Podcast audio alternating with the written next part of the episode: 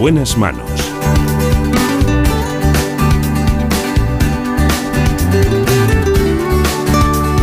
El programa de salud de Onda Cero. Dirige y presenta el doctor Bartolomé Beltrán.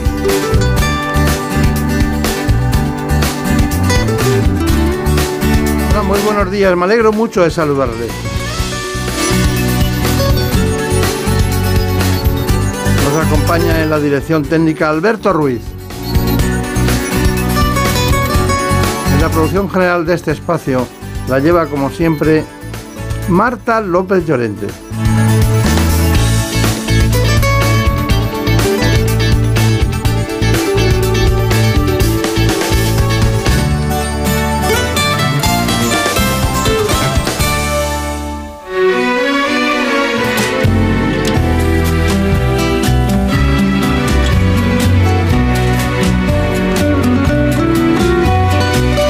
Nos toca hablar de un caso extremo de la depresión. Estamos hablando del suicidio. Lo vamos a hacer porque este espacio hay que tener en cuenta que la depresión está presente en más de la mitad de las personas que se quitan la vida. Hoy nos acompaña un especialista, el doctor Luis Gutiérrez Rojas, licenciado en Medicina y Cirugía por la Universidad de Navarra y doctor en Psiquiatría por la Universidad de Granada. Las olas de la caleta, que es plata quieta, rompían contra la roca de aquel paseo y al bamboleo. Antes que cualquier otra cosa, les propongo a todos ustedes este informe. En buenas manos. El programa de salud de Onda Cero. Más de 800.000 personas acaban con su vida cada año en el mundo. Y según los datos del Instituto Nacional de Estadística, casi 4.000 fallecieron el año pasado por este motivo en España. El suicidio se convierte así en la primera causa de muerte no natural en nuestro país y la segunda entre jóvenes de 15 a 29 años. La tasa es el doble de alta en los hombres que en las mujeres y por autonomías Asturias es la que más suicidios registra, mientras que la Comunidad de Madrid es la que menos.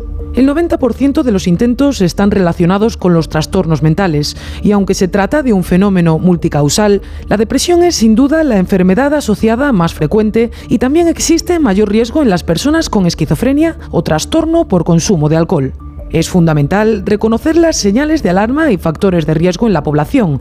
El más importante, las tentativas de suicidio, personas que lo intentan pero que no llegan a hacerlo. Por su parte, la Organización Mundial de la Salud considera que se ha convertido en un problema de salud pública. Sin embargo, en nuestro país durante años ha sido un tema tabú silenciado por el entorno de los afectados e incluso por los medios de comunicación. Ahora los especialistas aconsejan visibilizarlo para que se conozca su dimensión y se diseñen estrategias de prevención. Antes que cualquier otra cosa, y de que conozcan de nuevo a, Marina Montiel y a Brenda Hermida, me gustaría que nos contara quién es el doctor Gutiérrez Rojas. Pues el doctor Luis Gutiérrez Rojas es licenciado en Medicina y Cirugía por la Universidad de Navarra y doctor en Psiquiatría por la Universidad de Granada, la misma ciudad en la que actualmente trabaja como psiquiatra en el Hospital Clínico San Cecilio y ejerce además como profesor docente en el Departamento de Psiquiatría de la Universidad de Granada. Gracias por acompañarnos, doctor. Muchísimas gracias a vosotros por la invitación. Estoy aquí encantado. Está, está encantado. Nosotros también. Eh, cuéntenos, ¿cómo es la saga de los Rojas y la psiquiatría? ¿Cómo- Bueno, siempre digo que vengo de una familia de psiquiatras, ¿no? Una saga grande de psiquiatras. Mi abuelo era psiquiatra, mi padre es psiquiatra, luego tengo tíos psiquiatras, tengo primos psiquiatras. Y en fin, no sé si algún hijo mío seguirá la saga de la psiquiatría. Bueno, como no lo haga, habrá que perseguirle. Totalmente. Bueno, vamos a ver. eh, ¿Por qué se suicida la gente? Bueno, hay muchas causas, ¿no? Pero prácticamente el 90% de los casos de suicidio tienen detrás un trastorno mental. Fundamentalmente, ¿cuál es el trastorno mental más asociado? La depresión.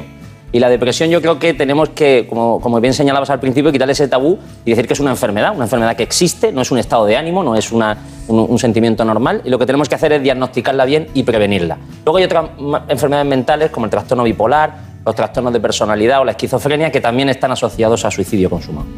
¿Y eh, cuáles serían en este momento las cifras actuales del suicidio en España? Bueno, siempre hemos dicho que aproximadamente hay unos 10 suicidios al día en España, o sea que unas 3.600 personas, pero por desgracia, tanto el año pasado como el anterior están creciendo esas cifras, ¿no? Con lo cual ya están superando los 4.000 suicidios al año y es una cifra, pues como decíais al principio, que supera la de accidentes de tráfico, es la primera causa de muerte en personas jóvenes y bueno, pues eh, creo que es importantísimo poner el foco de atención sobre este tema para ayudar a aquellas personas que en un momento dado puedan pasar por esta situación. Siempre hemos tenido bueno, yo he visto la evolución en los medios de comunicación, hemos tenido eh, mucho respeto por hablar de eso para no generar un efecto dominó. Ahora, ¿por qué podemos hacerlo? Bueno, el efecto dominó venía de, una idea que es el efecto Werther, ¿no? una novela famosa de las eh, inquietudes del joven Werther de Goethe, que fue una novela que se publicó en el siglo XIX sobre una persona que se suicida y hizo un efecto llamada. ¿no? Entonces, se intenta no hablar mucho de este tema para que no haya ese efecto dominó, pero al final se ha convertido en un tema del que no se ha hablado y ha sido peor en el medio que la enfermedad. Creo que es importante poner el foco para que aquellas personas que pasan en un momento dado por la idea de querer quitarse la vida o tienen gestos suicidas, pues pidan ayuda y las familias enseguida puedan acudir a un profesional para identificar bien la enfermedad. Eh, hay un efecto contrario que es el efecto papageno de la famosa aria de, Mozart, donde un, elfo le, va diciendo a otro motivos para vivir. Creo que tenemos que dar motivos para vivir, motivos para la esperanza. Este programa espero que sirva fundamentalmente para generar esa, prevención frente al suicidio. No, la esperanza nos no las tiene que dar usted, todas ellas. Pero una, una cuestión, mm, en relación con la demografía, con la forma de vivir, o sea, hay clases sociales, es inevitable, hay, eh, clase baja, media baja, media media, media alta. Bueno, en relación con eso, y luego dónde viven las personas, al lado del mar, en la montaña, en, una, en, una, en un pueblo de estos apartado de todo, en los que no, no, me gusta a mí hablar de la España vaciada, ¿no? porque en cuanto llegas allí estás mejor que en cualquier sitio. ¿no? Cuénteme eso. Bueno, pues de, factores, ¿no? Normalmente se suicidan más los hombres, aunque lo, intentan mucho más las mujeres. Con respecto a la clase, evidentemente todo lo que tiene que ver con el paro, la situación de pertenecer a una clase desfavorecida o tener poco apoyo social, que quizá influye bastante más, pues incrementa esas tasas de suicidio. Y luego siempre ha habido un efecto más asociado al mundo rural. ¿no? En, Andalucía, por ejemplo, tenemos algún triángulo que está estudiado por la zona de Jaén, de algunos pueblos, donde precisamente el suicidio consumado por ahorcadura es muy frecuente. ¿no? Con lo cual sabemos que hay, que hay esas diferencias en, esos factores eh, sociodemográficos y lo importante es ver cómo poder afrontarlo. ¿no? Eh, eh, como señalábamos, en, esa, en esa España vaciada, pues también puede haber muchos más factores asociados con el apoyo familiar y el apoyo social porque uno se sienta más acompañado. Pero lo importante, como digo, es identificar muy bien los casos asociados a depresión. Ayuda a citar usted un área, Jaén, ¿no?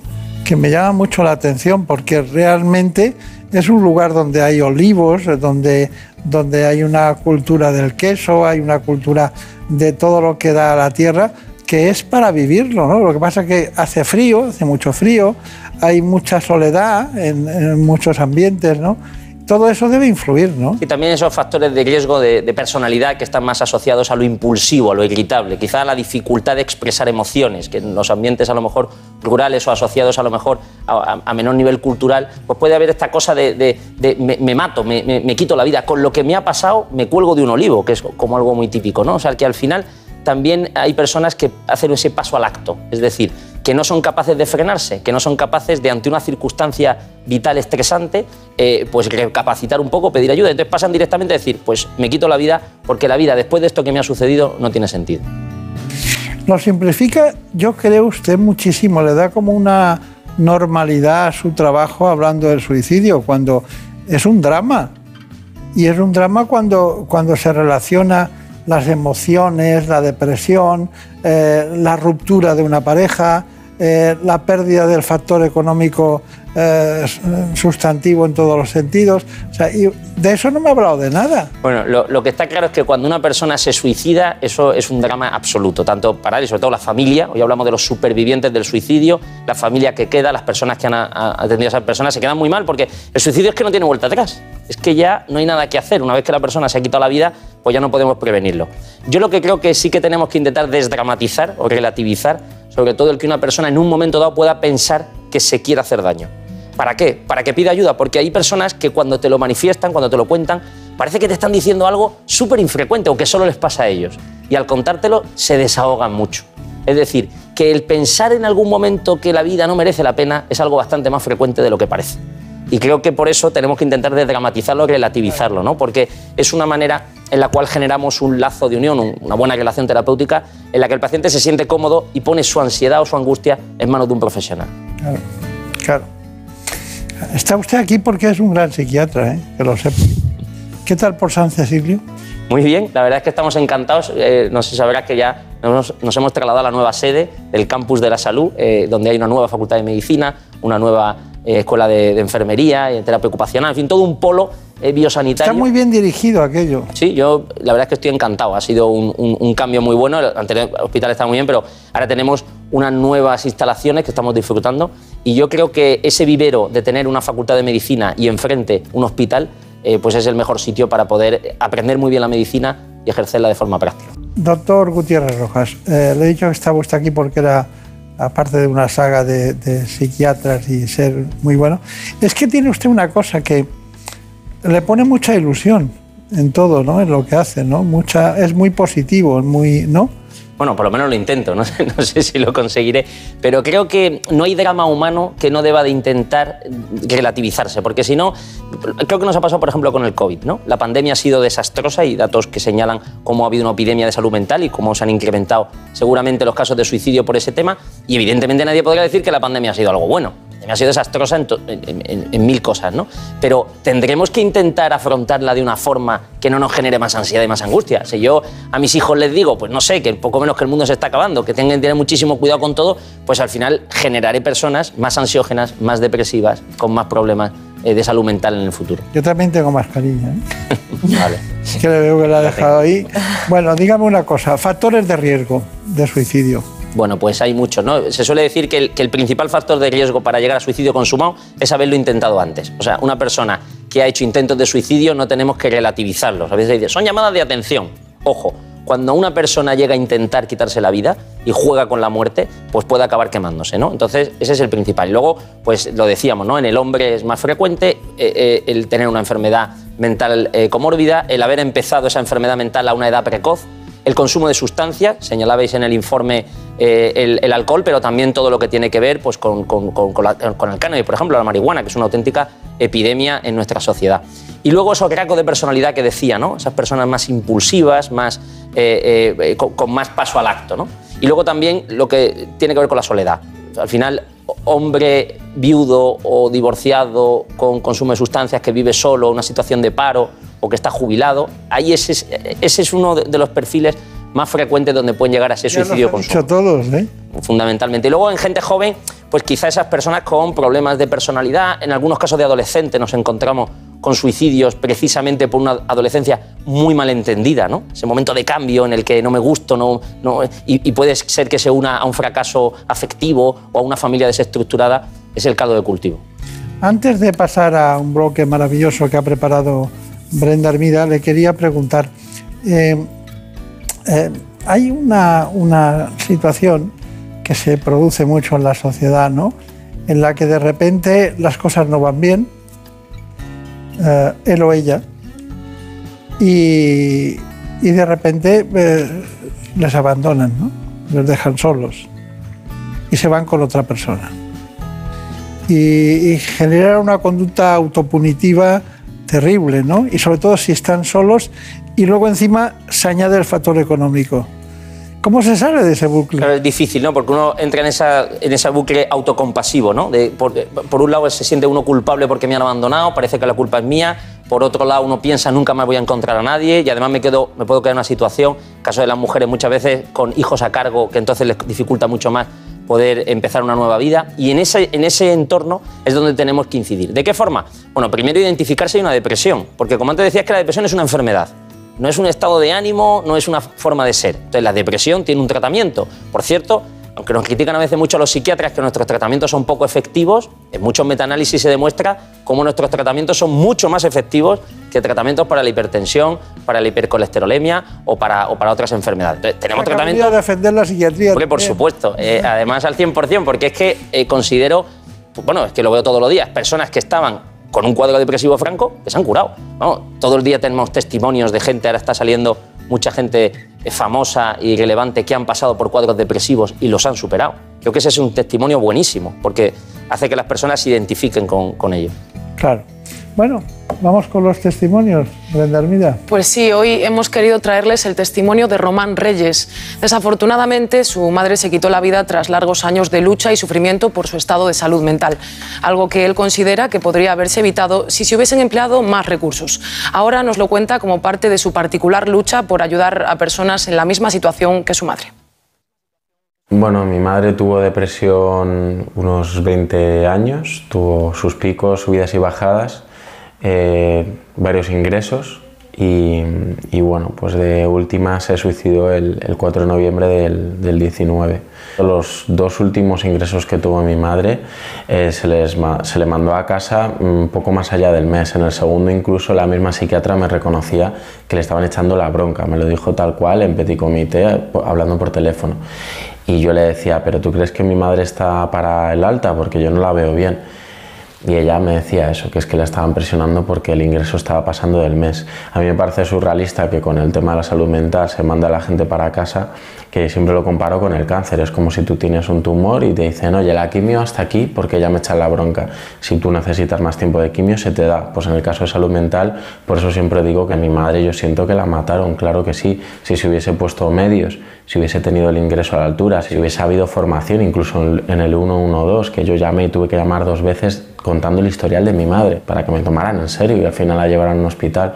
Pues bueno, es que hacen falta tantas cosas. El problema no solo cuando pasa, sino todo lo que hay también detrás, de la lucha constante que hay, la de veces que me he ido a rodar acojonado, hablando claro, de no saber que me voy a encontrar en casa y alguna vez de esas me encontré un intento.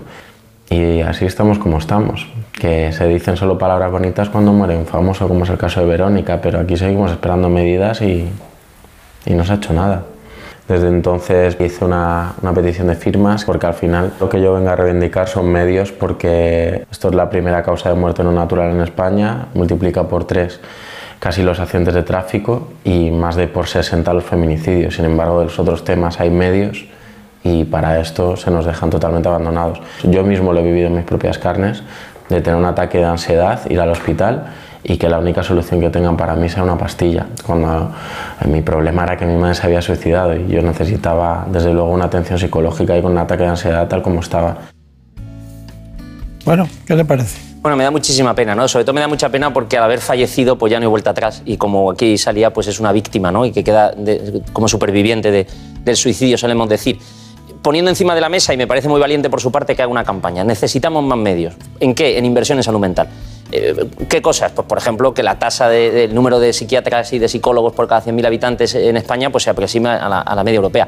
Él señalaba el tema de la, de la medicación, lo, lo, farmacológico, como señalaba antes, sobre todo en las depresiones más severas, cuando el paciente tiene sintomatología grave, pues mejora los síntomas, pero necesitamos un tiempo hasta que va haciendo efecto. Y es importantísimo acompañarla de una correcta psicoterapia. Y esa psicoterapia necesita una serie de citas regulares con un profesional que se haya formado, porque también a veces parece que psicoterapia es todo. Psicoterapia no es dar consejos, psicoterapia es alguien que está formado y que hace un abordaje de ese tipo. Y claro, para eso hace falta citas regulares. Y como él bien señalaba, pues a veces la seguridad social, por desgracia, está muy colapsada. Se ha puesto mucho este debate encima de la mesa. Personas que se lo pueden permitir, se lo pueden permitir, y personas que acuden a la pública, por desgracia, las citas son muy largas. Bueno, eh, decía un eslogan gallego que la arruga es bella. La, la, la, vida, la belleza de vivir es, es realmente bella. Bueno, muchas gracias porque hice lo de la, la, belleza de vivir. He sacado un libro titulado así que creo que va por la línea de darnos cuenta de que en esta vida toda esa cara B, el dolor, el sufrimiento, la enfermedad, como lo tratáis aquí, eh, la muerte, pues también forman parte de la vida. Y evidentemente uno lo que tiene que hacer es luchar contra ello, pero no odiarlo. Creo que muchas veces en los medios de comunicación, en, las redes sociales, en, en, pues uno siempre sale, pues todo el mundo guapísimo, todo el mundo es feliz, todo el mundo se está pasando bomba y la gente está en un hotel de cinco estrellas. Pero ¿qué hago con mi dolor? ¿Qué hago con mi angustia, con mis miedos? ¿Qué hago con las cosas de mí que no me gustan? Y creo que es importante también eso ponerlo encima de la mesa. ¿eh? Las personas que eh, han encontrado la belleza de vivir no es porque la vida es wonderful, sino porque han aceptado la cara B como parte de la vida. Cuando dice Wonderful en Granada, ¿le entienden? No, allí, digo, allí tendré que utilizar otra fórmula. Cuando ah, todo también, es maravilloso. Yo también saben inglés perfectamente. Bueno, eh, iba a decir Wonderful. Por favor. Vamos con más testimonios. Pues eh, nosotros continuamos con otro testimonio, en este caso el de un padre que tuvo que afrontar el suicidio de su hija. Nos cuenta cómo fueron esos momentos y nos habla también de otro gran riesgo, las malas decisiones que pueden llegar a tomar los supervivientes cuando pierden a un ser querido de una manera tan trágica. Hace siete años nuestra única hija, Ariadna, se suicidó. Nos pilló absolutamente perdidos en el tema. Ella lo que llegó es diciendo que tenía un bajón no nos comunicó en ningún momento ni que tuviera esa intención ni que el problema fuera más grave que un bajón en los estudios. Nosotros buscamos un psicólogo en ese primer momento, pero no sabíamos que los psicólogos no reciben en su carrera formación de, sobre el suicidio. Y bueno, pero nosotros pensábamos ya estamos haciendo algo para que ella esté bien.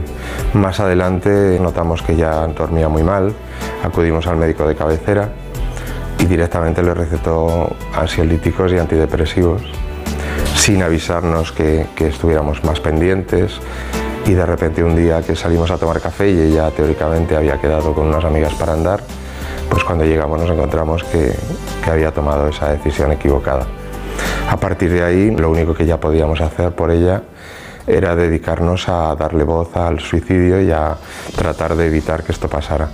Eh, acudimos a psicólogos, a nuestra psiquiatra y al cabo de un tiempo, bueno, pues conocimos a Pedro Martín Barrajón y empezamos a colaborar juntos, tanto en formaciones para profesionales como formaciones para padres, para alumnos, en colegios, en institutos y a un poco a generar esa idea de que existen posibilidades de ayuda y que tenemos que perderle el miedo a, acudir a un psicólogo para tratar. Los supervivientes, las personas que hemos perdido a una persona por suicidio, corremos el riesgo de realizar el mismo, el mismo tipo de, hecho que ellos. Y eso es parte de lo que nosotros tratamos, tratar de evitar que dentro de ese duelo la desesperación llegue, lleve a tomar una decisión tan equivocada, que haya ayuda.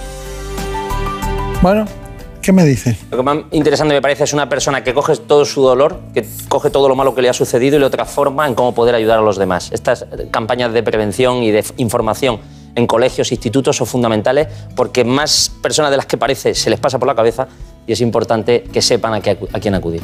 Claro. Bueno, pues nos queda tratar el tema de la prevención y la detección. Vamos, Brenda pues como han visto, el tema del que les hablamos hoy no es nada fácil de tratar.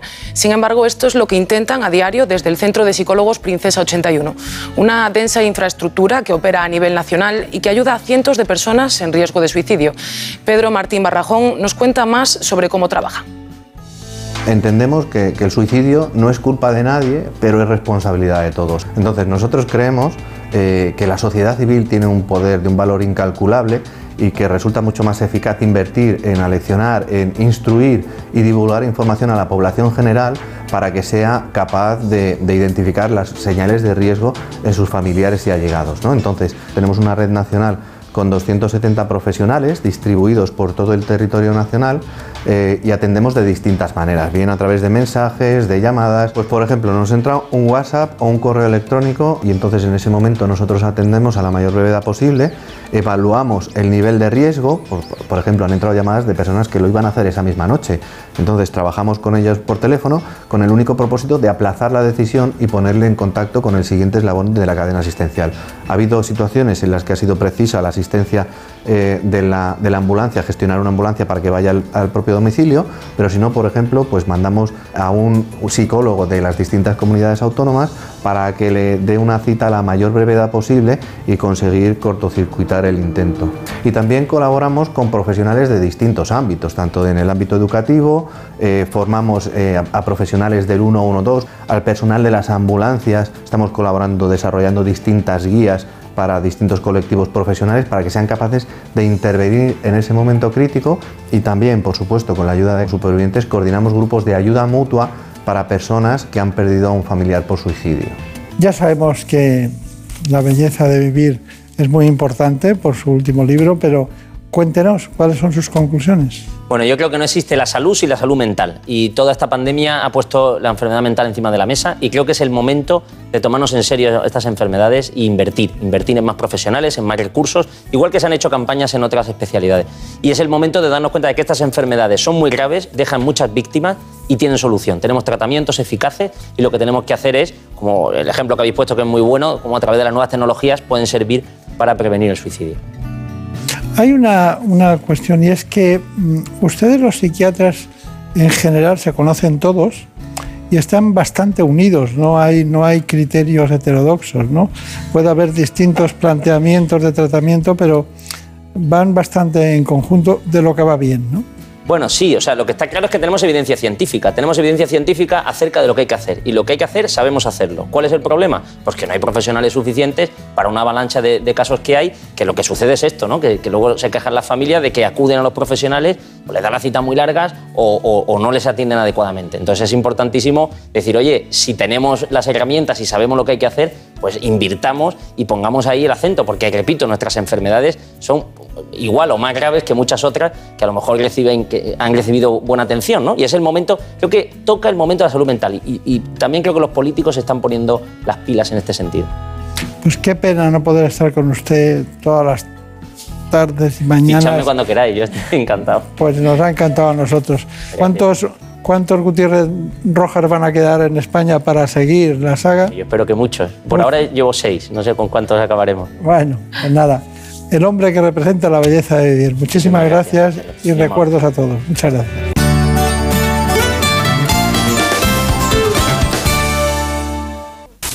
Es lógico. Murprotec, empresa líder en la eliminación definitiva de las humedades, patrocina la salud en nuestros hogares.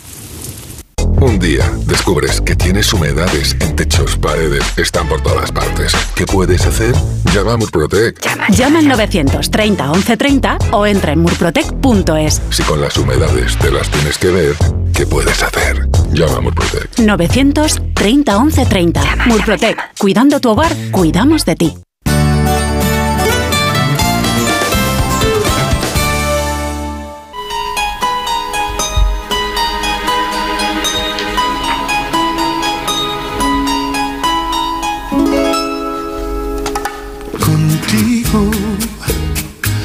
Cualquier rosa se marchita. Ahora nos vamos a adentrar en un ámbito muy específico. Me refiero al de las fobias. Lo hacemos con la doctora Rosa Baños, que es catedrática de psicopatología en la Universidad de Valencia. El cariño de este amante cosechas veneno en una flor. Eres el opuesto de lo que predicas. Búscate una excusa. Antes ya saben que les situamos en este espacio con un informe para que ustedes se centren sobre lo que vamos a hablar a lo largo de las explicaciones de la doctora Rosa Baños.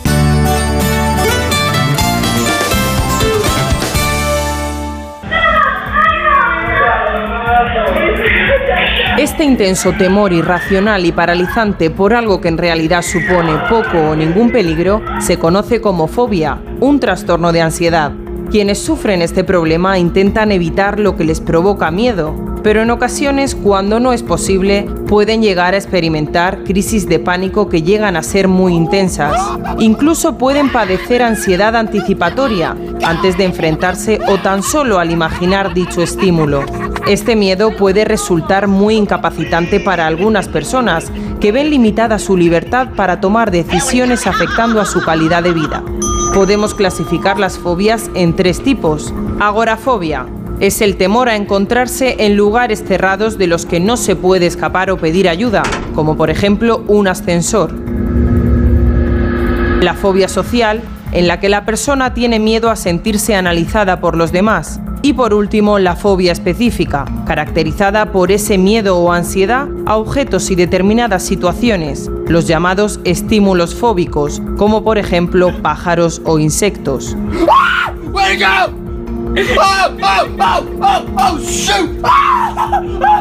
La Organización Mundial de la Salud estima que la fobia específica será uno de los principales problemas de salud mental y por tanto de discapacidad en el mundo. Sea cual sea el motivo, las fobias se han de vencer para que los miedos no frenen nuestra vida. Aquí estamos dispuestos a aprender todo lo que está relacionado con las fobias, porque la primera pregunta podría ser ¿qué son las fobias? Y en cambio la primera pregunta nuestra será ¿qué tiene que ver la fobia con la ansiedad? Bueno, antes, perdóneme, ¿me podéis decir eh, quién es la doctora Baños? Claro que sí. Les presentamos a la doctora Rosa María Baños, psicóloga especialista en psicología clínica. Actualmente es catedrática de psicopatología en la Universidad de Valencia, directora del Instituto Polibienestar, del grupo de investigación LabSitec y del máster en intervención multidisciplinar en trastornos de la alimentación, de la personalidad y emocionales de la Universidad de Valencia. Un placer, doctora. Un gusto estar aquí con vosotros. Encantada. Bueno, pero usted, usted no era asturiana. Soy asturiana de corazón, valenciana de adopción y además Ah. muy feliz de estar en Valencia, de vivir en ¿Ah, sí? Valencia. Sí, sí. Una decisión libre y encantada. No se está mal en Asturias, ¿eh? No se está nada mal en Asturias, paraíso natural, pero se vive también muy bien en Valencia, un corazón partido. Claro, ya te veo. Bueno, usted sabe que somos compañeros de curso, ¿no? Pero bueno, lo que pasa es que yo no sé si iba usted delante, Baños, Beltrán, ¿no? Pero solamente por un puro azar ortográfico, nada más. Nada más, nada más. Bueno, eh, las fobias son un, un miedo, un temor. Son un miedo, un temor, pero no solo. Son algo más que un miedo y un temor. Es un miedo muy intenso, un temor muy desproporcionado, incluso podríamos decir que irracional, que bueno, pues, eh, impide a la persona eh, en algunas ocasiones hacer cosas cotidianas eh, de su vida, ¿no? que la persona eh, eh, cada vez que experimenta, cada vez que se enfrenta a aquella situación que teme o aquella situación eh, a la que tiene fobia, eh, experimenta una ansiedad muy intensa que puede llegar incluso a ser pánico y intenta por todos los medios y siempre que puede evitar este tipo de situación. Y eh, las personas que viven con, alguna persona que tenga fobia, ¿cómo, cómo comparten la, la vida con ellos? ¿Es difícil? Eh, de- depende de cómo interfiera, porque hay fobias. la- Las fobias es un trastorno muy prevalente, es un problema que afecta a un porcentaje muy amplio de la población. Pero sin embargo, solo un pequeño porcentaje pide ayuda. Y es que tiene que ver con cuando la fobia afecta a nuestra vida. ¿no? Pues, por ejemplo, podemos ser claustrofóbicos, por ejemplo, tener miedo a los espacios cerrados y no haber pedido ayuda nunca porque no tener, no tener que enfrentarnos a eso, ¿no? tener miedo a volar Claro. y no pedir ayuda porque nunca haber tenido que volar. ¿no? Pero de repente nuestra profesión o nuestra vida cambia en algún momento y tenemos que volar mucho y de repente eso empieza a interferir. Y entonces es cuando empieza a aparecer el problema. Entonces muchas veces las personas que no tienen fobias no lo entienden muy bien, ¿no? porque como antes decías, es un poquito irracional, ¿no? ¿Cómo vas a tener miedo a un bichito ¿no? que no te va a hacer nada? ¿Cómo vas a tener miedo a un, a un espacio cerrado donde no va a ocurrir nada? ¿no? Entonces, a algún las- animal, o una extracción de sangre o alguna... Exacto, exacto. Pero la pregunta es, ¿qué tiene que ver con la ansiedad? Pues que son un trastorno de ansiedad. Que es la manifestación más básica, más importante, tiene que ver con la ansiedad. Y están catalogados como trastornos de ansiedad. Igual que lo es el trastorno de pánico, o igual que lo es el trastorno de ansiedad generalizada, o otros trastornos de ansiedad.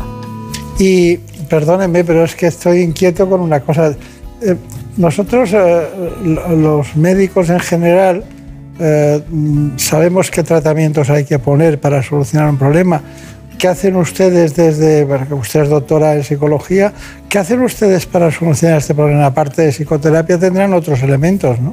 Y fundamentalmente intentamos siempre aplicar tratamientos basados en la evidencia, que tengan toda una eh, evidencia científica eh, detrás.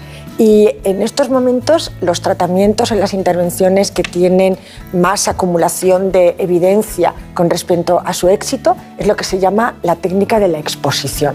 Es decir, es ayudar a la persona que tiene fobia a poco a poco ir exponiéndose de manera graduada a aquello que teme para, por un lado, conseguir habituar su ansiedad y, para otro lado, empezar a desconfirmar, ¿no? a darse cuenta de que eso a lo que tanto tiene miedo no va a ocurrir. ¿no? Pero para eso se necesita ir exponiendo de manera graduada a la persona aquello que teme.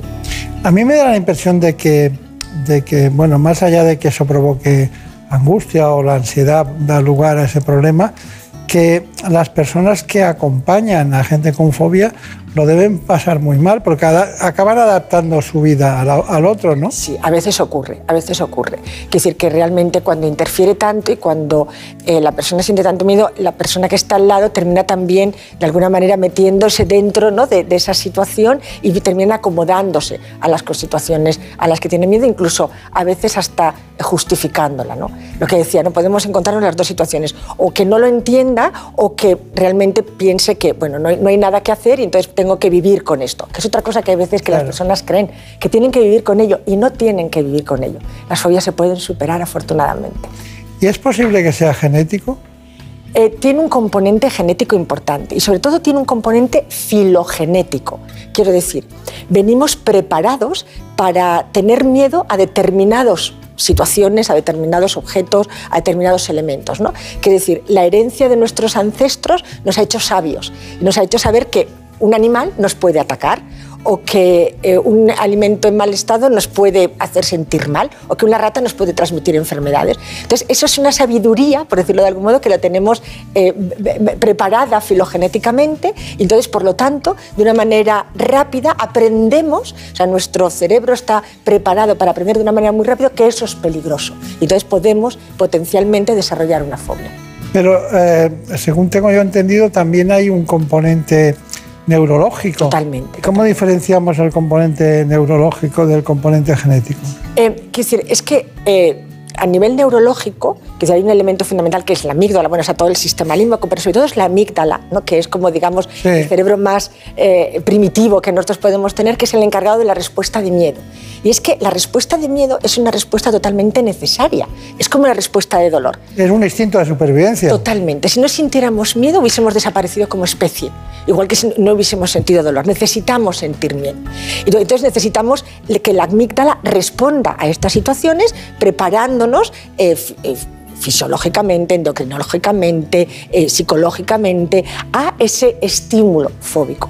Lo que ocurre es que hay veces que por acondicionamiento, por aprendizaje, aprendemos o asociamos esa respuesta de miedo a estímulos que no deberían darla o que no deberían darla con esa intensidad. Y entonces hoy cuando hablamos de fobia, que es la diferencia entre miedo y fobia. Miedo es completamente normal, necesario para los seres humanos y la fobia es algo que nos incapacita y nos limita nuestra vida. Es que a veces es curioso, ¿no? Pero hay personas que no pueden subir a un ascensor. Sí, además es verdad. O que tienen miedo a volar. Sí, sí. Y que además se lo pasan muy cotidianas. mal. Sí, sí, sí, sí. es que muy eso- curioso. Pero he, he visto las clasificaciones de diferentes tipos de fobias y he visto que había la agorafobia, la fobia social y las fobias específicas. Las fobias específicas son a, a fenómenos concretos. ¿no? Exactamente. Son a fenómenos concretos. Lo que pasa que es cierto que las personas que experimentan fobias normalmente no suelen experimentar fobias solo a un elemento. Se dice que el 75% de los fóbicos tienen al menos miedo a tres situaciones distintas. Es decir, que al menos no- no- no es, lo más frecuente es que tengamos miedo, fobia a, dis- a varias cosas. Claro. ¿Y la fobia social eh, cuáles son? Las fobias sociales son aquellas, eh, aquellas fobias, aquellos miedos que tenemos cuando de repente nos damos cuenta que somos objeto de evaluación, como por ejemplo puede ocurrir en este momento, ¿no? o cuando nos relacionamos con alguien, o cuando nos presentan a alguien, o cuando tenemos que hablar con alguien. Es decir, en la interacción, en la relación con el otro, cuando nos damos cuenta, cuando somos conscientes de que somos objeto de evaluación. Entonces, ese es el miedo a ser evaluados. Y eso también puede ser Pero, pero en la vida estamos constantemente evaluados y más en la primera relación. Constantemente evaluado. Lo que pasa es que podemos sentir sencillamente miedo, que no pasa nada y está muy bien. Es decir, tener cierta ansiedad cuando uno va a conocer a los padres de su novio o cuando va a eh, ser evaluado en un examen oral es bueno. Además, te ayuda a estar más eh, preparado, más dispuesto y más ágil en las respuestas. El problema es cuando de repente ese miedo es muy intenso y excesivamente desproporcionado. Y pienso que si no logro una evaluación positiva voy a ser un fracasado. ¿Y la agorafobia no tiene soluciones? Sí que tiene soluciones también. La agorafobia hace referencia a un conjunto de fobias, no es solamente una fobia, son muchas fobias. Muchas fobias que todas tienen en común una cosa, y es estar en una situación de la que es difícil escapar. Por ejemplo, en un tren, por ejemplo, en una cola, por ejemplo, cruzando un puente o, por ejemplo, dentro de un túnel. O sea, situaciones en las que yo, si me pasa algo, no puedo pedir ayuda. Y por eso decimos que normalmente alude a un conjunto de situaciones. Y también tiene, posiblemente- obviamente también tiene solución y puede ser superada. Claro. Pero usted está en su consulta. ¿Cuál es la fobia más presente en la consulta? De cada 100 casos de fobia, ¿cuáles son, ¿cuál es el más frecuente? Por las que más suelen pedir ayuda es por la agorafobia o por la fobia específica, o por la fobia social, perdón. Porque como antes decía, las fobias específicas, a no ser que sean muy intensas, las personas terminan amoldando su vida a esa fobia. Diciendo, bueno, pues si no, no puedo volar, pues voy en tren.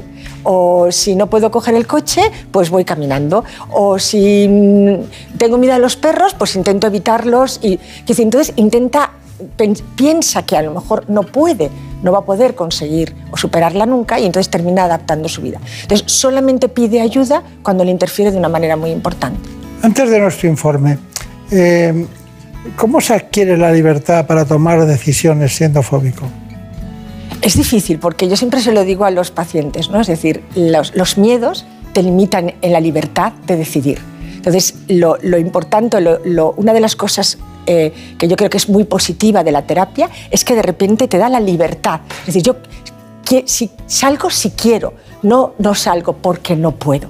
Entonces, esa libertad que da la ausencia de la fobia, el poder superar la fobia y el poder tener un miedo razonable, obviamente, y además protector en muchos casos, es muy aconsejable.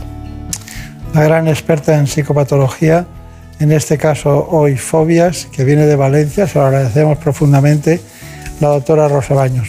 María Montiel, vamos con esas realidades que podrían llamarse virtuales. Venga, vamos allá porque la realidad virtual ofrece grandes ventajas y beneficios ya que regula el tiempo de exposición a la fobia y a la intensidad de ella, al mismo tiempo que el paciente enfrenta la situación con técnicas para controlar la ansiedad y sentimientos negativos que provoca. La psicóloga Rocío García nos lo cuenta. La realidad virtual eh, ha demostrado que tiene eh, las mismas cualidades que la exposición en vivo, los resultados son los mismos. ¿no? Permite que la persona esté viviendo la misma experiencia como si la estuviera viviendo en la realidad. Entonces, en las fobias el mecanismo eh, es la exposición. La terapia consiste en exponer al paciente a esa situación, a esa experiencia que el paciente teme ¿no? y poco a poco ir graduando esa exposición a ese estímulo que es el estímulo temido. Entonces, poco a poco se va controlando toda la estimulación, la intensidad, eh, se va graduando la respuesta y se va midiendo a través de biofeedback cuál es la respuesta emocional, la intensidad de esa respuesta del paciente. Es necesario tener dos sesiones eh, iniciales de evaluación en las que se pueda conocer al paciente, en los que se pueda conocer cuáles son esos mecanismos fóbicos, cuál es el mecanismo de evitación que lleva a cabo el paciente y en, los última- en las últimas seis sesiones es cuando realmente se va a ir realizando esta exposición gradual, ¿no? poco a poco se va a ir incrementando la intensidad del estímulo para que el paciente vaya sintiendo cada vez mayor sensación de control. Está indicado en cualquier tipo de fobia porque el mecanismo es el mismo, desde la maxafobia, el miedo a conducir, la acrofobia, el miedo a las alturas, la glosofobia, el miedo a hablar en público, el miedo a, los animales, a los insectos. Eh, la utilidad es amplia y los resultados han demostrado ser excelentes. Es importante combinarlo con técnicas de relajación y de mindfulness. Al final lo que se pretende es conseguir la sensación de control por parte del paciente, que el paciente pueda percibir que tiene cada vez una mayor capacidad de controlar su respuesta de ansiedad. Entonces, a través de las técnicas de relajación, respiración, la persona va a ir aumentando su sensación de control y va a ir pudiendo exponerse gradualmente cada vez más a esa intensidad que a la vez vamos a ir subiendo a través de, este aparato, de este hortilugio. ¿no? Tenía pánico a volar y la verdad que me impedía tener una vida completa. Entonces la realidad virtual junto a un buen experto me está permitiendo volver a tener una vida completa. Por eso los resultados muchas veces eh, son incluso mejores que la exposición en vivo, ¿no? porque cada sesión es mucho más efectiva. El paciente lo recibe sin tantas resistencias y se atreve mucho más. Los pacientes que se atrevan en este caso solucionan el problema. Tal cual. Bueno, hay una cosa, por ejemplo, mm, la sintomatología clínica. A mí que me daba la impresión de que la gente tenía palpitaciones, sudoración, gente que le sudan las manos, que eran mm, que podían ser fóbicos. Puede ser que si normalmente son todo ese tipo de sintomatología está indicando una ansiedad intensa. ¿no? Entonces, supuestamente esta ansiedad está provocada en ese momento por algo que está ocurriendo en la situación. lo que pasa es que nosotros diferenciamos también esa ansiedad, una ansiedad generalizada, que puede ser un nivel de ansiedad muy elevado a lo largo del día y que puede dar también lugar a todo ese tipo de sintomatología. Cuando estamos hablando de esa sintomatología en las fobias, normalmente es una sintomatología que se presenta de manera muy intensa o bien cuando anticipo que voy a enfrentarme a la situación que temo o bien cuando estoy enfrentándome en la situación que temo, que normalmente ya todo ese tipo de sintomatología normalmente se dispara y es muy, muy, muy intensa y muy desagradable. Claro, claro. Bueno, y dígame, este, este proceso, el proceso de ser fóbico, ¿qué empieza en, en la adolescencia, en la mediana edad, más de mayor o va descendiendo con el tiempo? va descendiendo. Realmente hay toda una evolución ¿no? a lo largo de todo nuestro eh, desarrollo evolutivo. ¿no?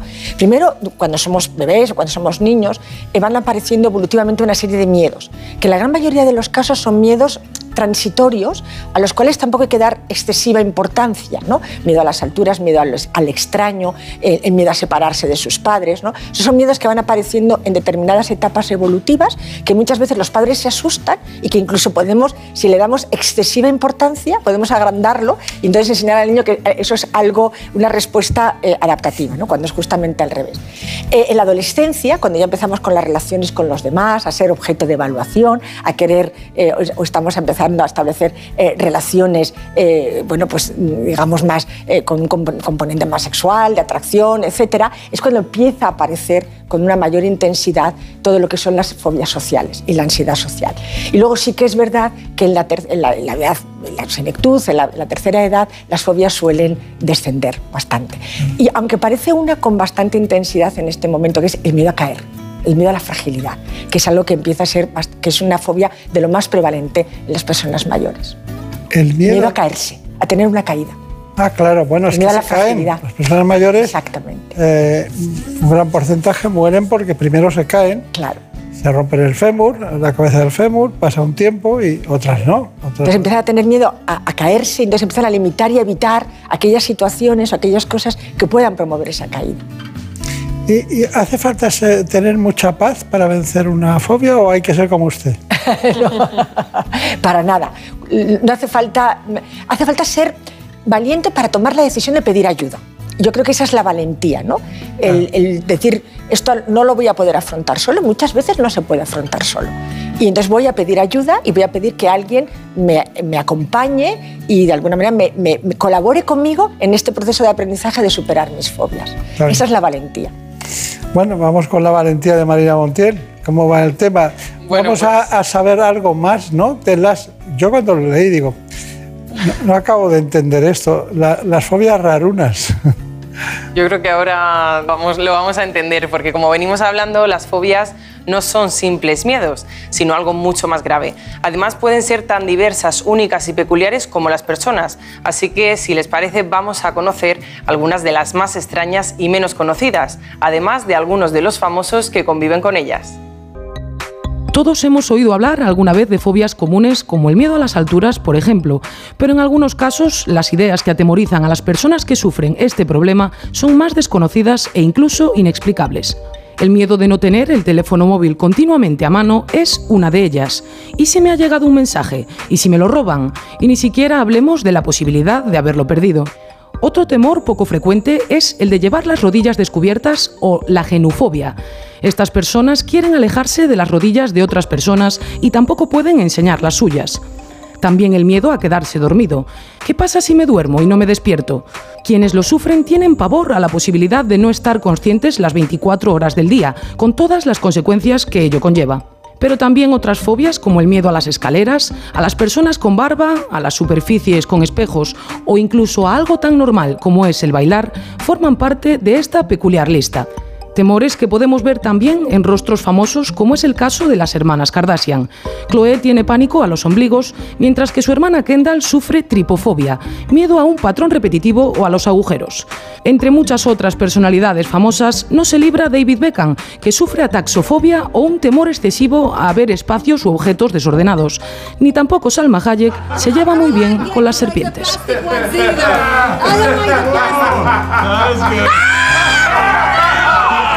Bueno, ha sido un extraordinario trabajo de Brenda Hermida y bueno, está muy bien, está muy bien traído, ¿no?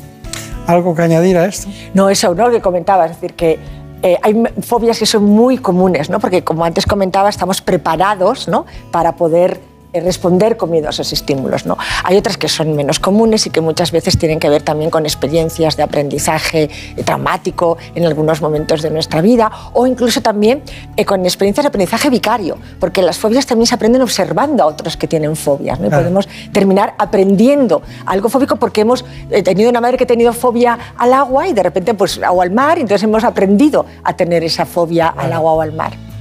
Una pregunta, yo creo que importante. Eh, la fobia se basa en una evaluación clínica, ¿no? Eh, para el diagnóstico, ¿ustedes qué hacen?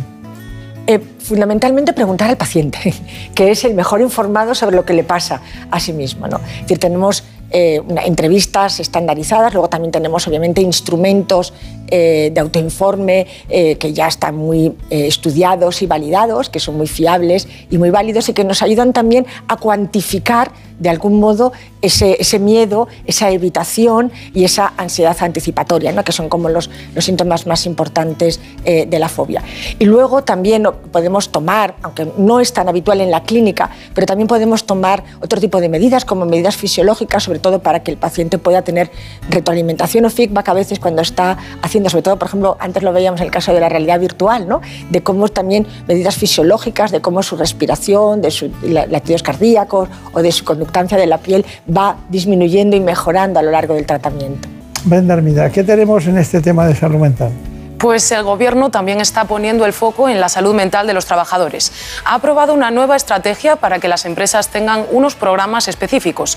Risoterapia, asistencia de psicólogos, algunas ya lo están poniendo en marcha. Esther hace un parón en su jornada para descargar tensiones. Su empresa apuesta por un programa de salud mental con múltiples talleres. Aparte del taller de risoterapia, pues bueno, os podéis imaginar que, que salimos pues con un muy buen ambiente y súper positivos. Espacios al aire libre, clases de yoga y también un servicio gratuito de atención psicológica 24 horas al día que va más allá de lo estrictamente laboral. Pues para un proceso de duelo, para un momento personal difícil, para una situación que no saben afrontar. Queremos estar ahí y acompañarles. Los directivos también reciben sesiones formativas para manejar a sus equipos. poniendo un énfasis más grande en la emoción, poniéndonos en la piel de los trabajadores. Yo creo que al final un trabajador que está contento, que está sano desde el punto de vista mental y físico, rinde más, Marta trabaja en una empresa farmacéutica. Mira, esta es la zona de relax. Aquí también tienen talleres enfocados a la salud mental. Recientemente he participado en, en uno eh, bueno, en el que te enseñan a respirar, ¿no? El último, uno sobre cómo dormir. Para que cuando llegue el momento del sueño, pues al final tenga un sueño de calidad. Favorito para ella el programa para dar las gracias. Pues a través de este programa, pues digamos que nos lanzamos puntos. Cada vez son más las empresas que dan un paso adelante. Una lacra con la que la estrategia de salud mental pretende acabar. Bueno, acabar no, estamos empezando a luchar contra ella, pero bueno, empezando mucho tiempo, pero para algunos, otros no. Eh, nuestra compañera Rosa Baños nos gustaría que nos dijera cuáles son sus conclusiones. Pues me gustaría acabar con lo que comentabas antes, ¿no? Lo de no hay salud sin salud mental y lo importante que es la salud mental en nuestra vida y cómo tenemos que cuidarla y promoverla. Y cómo cuando necesitemos ayuda para problemas como son las fobias, no tenemos por qué vivir limitadas por ellas. Podemos superarlas, podemos pedir ayuda y hay ayuda basada en la evidencia y tratamientos muy, eh, con mucha eficacia que nos pueden ayudar. Está muy bien. Pues muchas gracias, feliz vuelta a Valencia. No se vaya a Asturias ahora, váyase a Valencia. Y, y la ayuda lo importante yo creo es saber cuándo hay que pedirla, ¿eh? en todo. Muchas gracias. Gracias a vosotros.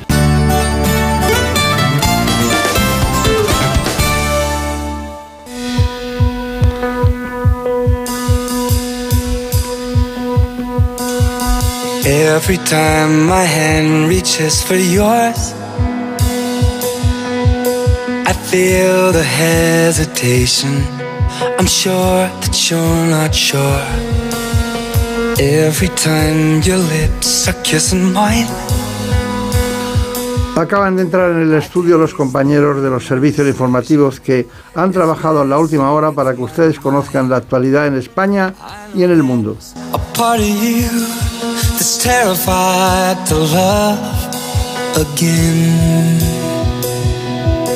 But I promise to the end I'll never run,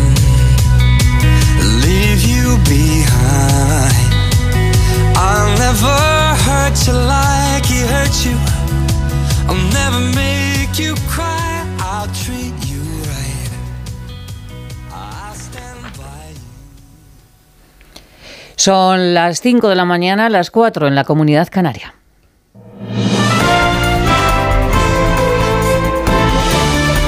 Noticias en Onda Cero. ¿Qué tal? Buenos días. Domingo de encuestas. El Partido Popular ganaría en 43 provincias y el Partido Socialista será la primera fuerza solo en cinco, entre ellas Barcelona, Navarra o Las Palmas de Gran Canaria. Según publica hoy el diario ABC, el Partido Popular sacaría 150 escaños y el Partido Socialista 115. Vox sería tercera fuerza con 29 y Sumar se estanca en 26. Con esta radiografía, los principales candidatos se preparan ya para el cara a cara, un debate aquí en A3 Media que puede ser decisivo. Laura Gil. Las reglas de juego de este primer y único cara a cara en campaña entre los dos candidatos a la Moncloa se fijaron por sorteo el pasado miércoles y el azar decidió que el primero en llegar a las instalaciones de A3 Media sea el popular Alberto Núñez Feijó. Suyo es también el minuto de oro, ya que cerrará con el alegato final. Pedro Sánchez, que llegará después del candidato popular, abrirá el debate con la primera intervención. Con una duración aproximada de hora y media, la cita más mediática durante una campaña en años comenzará a las 10 de la noche del lunes y tendrá como moderadores a los periodistas Ana Pastor y Vicente Valles. Bajo el título Cara a cara, el debate se podrá seguir dentro y fuera de nuestro país por los principales canales, emisoras y plataformas del grupo A3 Media, Antena 3, La Sexta, Onda Cero, A3 Player y Antena 3 Internacional. El debate llega cargado de tensión a cuenta de los pactos. Alberto Núñez Feijóo intenta marcar distancias con los de Abascal y el PSOE pone el foco en que estos pactos son impúdicos y, no y nos llevan al retroceso. Hoy Pedro Sánchez se dedica a preparar el debate y en su defensa sale la ministra Margarita Robles que asegura que Feijóo quiere llegar al poder a cualquier precio. El señor Feijóo lo único que quiere es llegar al gobierno a cualquier precio. No le importa España ni los españoles. Y lo peor de todo es que para llegar al gobierno sin ningún programa va a pactar como está haciendo con Vox. Así que me parece un panorama muy terrible el que se nos presenta. Le exijo al señor Feijóo que sea sincero y que sea valiente. No queremos a Vox. Alberto Núñez Feijó se dará hoy un baño de masas en la Plaza de Toros de Pontevedra, una plaza talismán. El líder popular le echa en cara a Sánchez que dedique el fin de semana a preparar el debate y anuncia que en el cara a cara tratará de abordar los temas que afectan a las familias, lo que ocurre en España y no lo que se ve desde el Falcón. Voy a llevar, por tanto, a ese debate que la mayoría de los ciudadanos y de las familias españolas tienen menos renta disponible y tienen más dificultades para llegar a fin de mes. Voy a llevar a ese debate lo que ocurre en España, no lo que ocurre en los platós de televisión, ni lo que ocurre en el Falcon, ni lo que ocurre en el Palacio de la Moncloa, sino lo que ocurre en todos los pueblos de España. Santiago Abascal puede ser el elefante en la habitación del debate. El líder de Vox visita hoy Extremadura, donde ya han entrado en el gobierno. Ayer estaba en Zaragoza, donde lanzaba un aviso al Partido Popular. Les ha dicho que no apoyará un gobierno con Teruel existe y Abascal le hace a Feijo que venda la piel del oso antes de cazarlo. Nosotros no vamos a vender la piel del oso antes de cazarlo, como están haciendo otros que ya están repartiendo ministerios, cometiendo un gigantesco error. Porque lo que enfrentamos es un gobierno muy peligroso. Y en la lucha por el tercer puesto, la líder de Sumar, Yolanda Díaz, marca distancias con los socialistas, les acusa de ser poco ambiciosos en materia de vivienda y se compromete a modificar el sistema de financiación autonómica. Percibís por habitante 178 euros menos que la media del conjunto del país. Y yo quiero hoy aquí ser clara nos vamos a comprometer con algo fundamental, que es garantizar la financiación adecuada de la comunidad valenciana ya. Lo vamos a hacer ya. La selección sub-21, la rojita, tiene que conformarse con ser subcampeona de Europa tras perder por la mínima un gol a cero ante la imbatible Inglaterra. España tuvo la oportunidad de forzar la prórroga, pero falló un penalti. La derrota ha sido un mazazo para los jugadores y el seleccionador Santidenia pone en valor el estilo de juego y haber llegado a la final. A mí desde que entré en la federación me enseñaron unos valores que, bueno, que es a respetar el, respetar el rival, respetar el juego y, y tener un buen juego limpio, fair play. A partir de ahí se puede ganar o se puede perder, pero, pero los valores están por encima de, de, cualquier, de cualquier resultado. Y eso es lo que me enseñaron aquí desde que entré en la federación. Nueva cita con la información cuando sean las 6 de la mañana, las 5 en la comunidad canaria. Síguenos por internet en ondacero.es.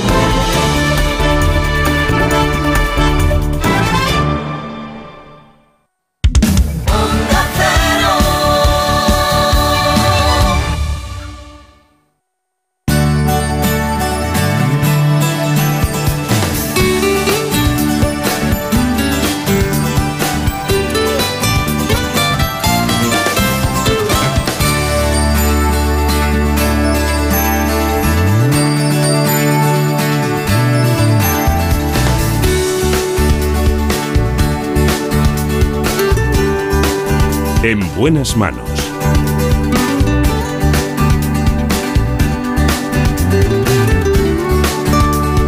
El programa de salud de Onda Cero. Dirige y presenta el doctor Bartolomé Beltrán.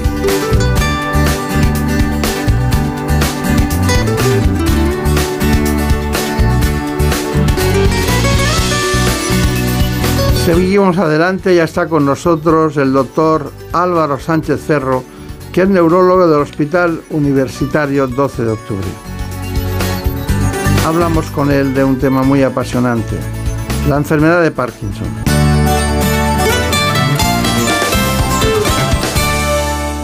La enfermedad de Parkinson es un trastorno neurodegenerativo que afecta a la parte del sistema nervioso responsable del movimiento y del equilibrio. En España afecta a cerca de 160.000 personas y cada año se diagnostican unos 10.000 nuevos casos. De hecho, está considerada como la segunda patología neurodegenerativa más prevalente en la actualidad después del Alzheimer.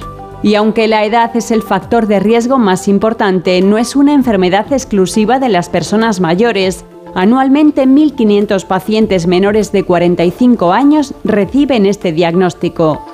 Se caracteriza por la degeneración de las células que fabrican la dopamina, lo que hace que el control del movimiento se vea alterado, dando lugar a los síntomas típicos, lentitud de movimientos, rigidez, pérdida de equilibrio y temblor, y otros como trastornos del habla o del sueño, depresión o ansiedad. Debido a esta variedad de síntomas, esta enfermedad requiere un tratamiento personalizado atendiendo a las necesidades de cada paciente. Bueno, eh, lo primero, Marina, me gustaría que me contaras quién es el doctor Sánchez Ferro. Pues el doctor Álvaro Sánchez Ferro es neurólogo especialista en trastornos del movimiento del Hospital Universitario 12 de Octubre de Madrid. Ha desarrollado nuevos métodos para el tratamiento del Parkinson usando la inteligencia artificial y los dispositivos móviles. Sánchez Ferro ha fundado también dos startups biomédicas y es además director médico de una de ellas, llamada Leuco. Bueno, pues aquí estamos. He visto que usted había estado en Tübingen, en Alemania, ¿no? Sí, sí, sí, estaba ¿Qué hay, ahí. ¿Qué hay en Tübingen que, que no tengamos por aquí? Más frío y luego aparte hay un centro muy conocido que se llama Hertie Institute, que es un centro especializado en enfermedades neurodegenerativas. Eh, aquí tenemos también magníficos centros, eh, simplemente es un centro que hace cosas de genética. Pero no sé por qué me sonaba a, a otras especialidades no médicas, sino más en relación con el acero y con el hierro y con todo eso. Pero bueno, Tübingen, Alemania. Y luego ha estado en la Universidad de Harvard. He estado también en, en Boston, he tenido la, la gran suerte de, de, poder pasar allí casi tres años, eh, tanto en, en un centro adscrito a la Universidad de Harvard, que es el Mass General Hospital, como también en, en, el MIT, que es un centro también muy especial. De, de... Muy especial, sí. Bueno, ¿y qué tal? ¿Todo bien? Maravillosamente bien, sí. ¿Cuántos pacientes ve cada día? Nosotros aproximadamente en consultas eh, estamos viendo ese especializado, o sea que aproximadamente entre 8 y, y, y 15 pacientes, eh, o sea que son consultas un poco especializadas para, para este tipo de patologías. Claro. Es que la, la neurología es de las especialidades que exigen más atención clínica de, de los pacientes, ¿no? Efectivamente. ¿Cuánto tiempo tardan en un paciente mal? Tardamos bastante tiempo porque hay que, la exploración es muy laboriosa y todo lo que nosotros lo que conocemos como semiología, ¿no? que es la interpretación un poco de los signos de las enfermedades que usted conoce bien, pues eh, lleva bastante tiempo también, porque todavía es una, una disciplina donde hay mucha, mucha base clínica y de, y de exploración física, como se hacía eh, probablemente hace también 100 años. O, obviamente hemos evolucionado, ¿eh? pero sí que... Ya, ya, ya. Bueno, eh, siempre hablamos de hombres y mujeres, siempre lo hacemos. En este caso, ¿cómo se reparte, el, diríamos, la, el, el grupo de patologías de- del Parkinson dentro de lo que son hombres y lo que son mujeres? ¿Por igual o cómo es eso? Pues curiosamente no por igual. Aproximadamente hay 1,5 varones eh, diagnosticados por cada mujer que se diagnostica. Esto se ha relacionado con algunos factores, pero sí que es, es llamativo. Es llamativo, ¿no? Sí. Pero es desde siempre esto. En principio, desde que hay registros, sí que hay una cierta preponderancia en varones. Se ha relacionado con el- los estrógenos poder tener un papel protector en la propia enfermedad, también con algunos factores ambientales que podían favorecer en, varones el, el desarrollo de este tipo de enfermedades, sobre todo traumatismos canoencefálicos, que se han asociado a enfermedades neurodegenerativas en general. Y en principio sí que es algo que, que se ha estudiado también.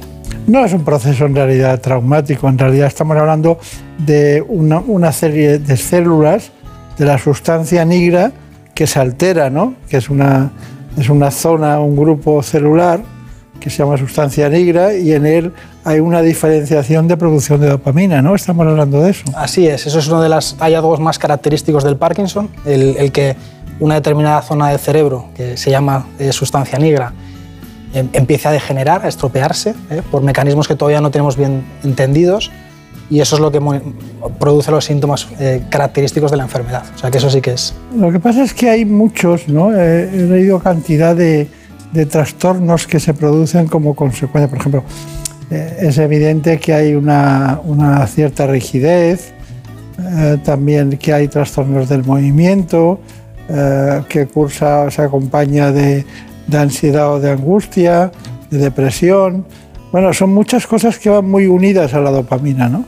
Efectivamente, la, dopamina, esta zona del cerebro que se, se llama el sistema nigroestriatal, nigro por sustancia negra y estriatal por la zona que se llama estriado. Estos son tecnicismos, pero bueno, son zonas del cerebro que están relacionadas con el control del movimiento y también están relacionadas con el control de las emociones, o sea que efectivamente sí que hay una relación entre la afectación que se produce en estos sistemas del cerebro y las manifestaciones clínicas que tiene la enfermedad. Estamos hablando de un tema neurológico, biológico o bien genético. Es una magnífica pregunta. No sabemos cuál es la causa última que produce el Parkinson a fecha de hoy. Sí que sabemos que es probablemente una mezcla de factores. Se mezclan factores de predisposición individual, de genética, eh, y ahí sí que hay una serie también de genes ya conocidos que pueden favorecer el que aparezca la enfermedad de Parkinson.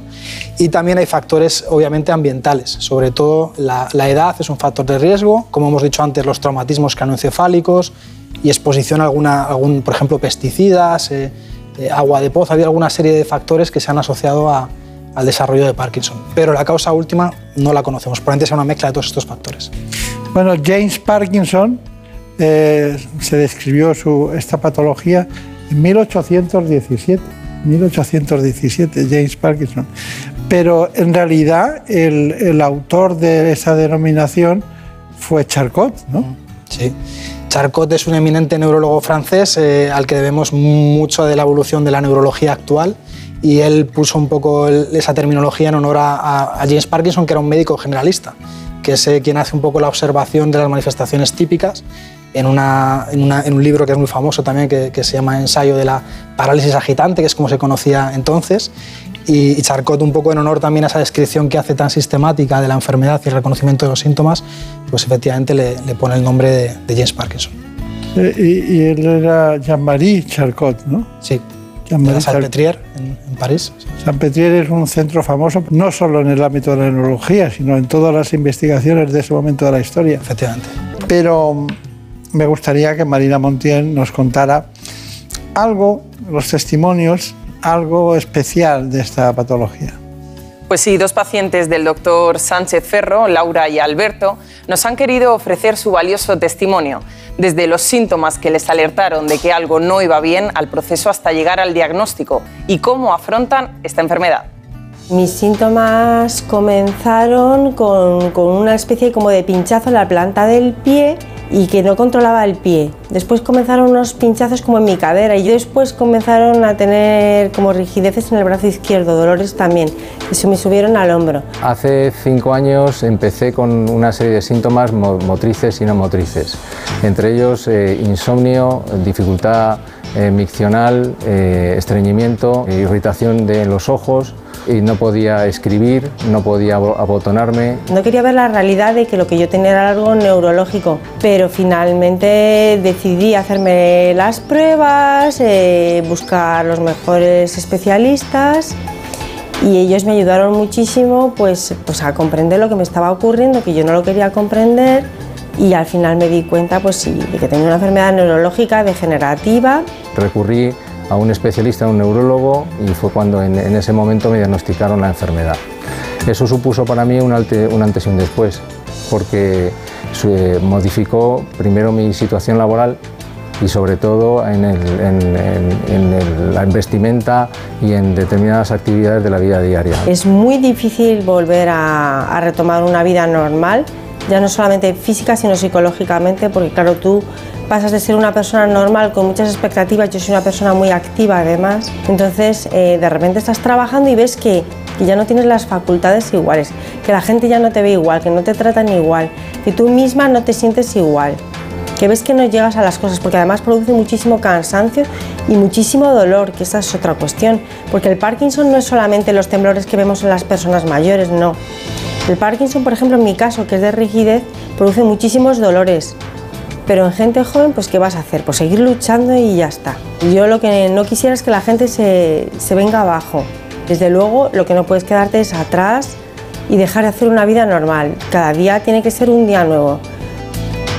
Bueno, es un diálogo, claro, es un diálogo efectivamente contigo mismo, pero hay una, una cosa, ¿por qué el temblor que es constante, un temblor de reposo, no el de movimiento, cuando vas a mover algo, coger algo, temblar, es cerebeloso, pero cuando vas a coger un- una cosa y es de reposo, estás todo el tiempo, dale que te pegue. Bueno, entonces, ¿por qué una cuarta parte de los pacientes no tiene temblor?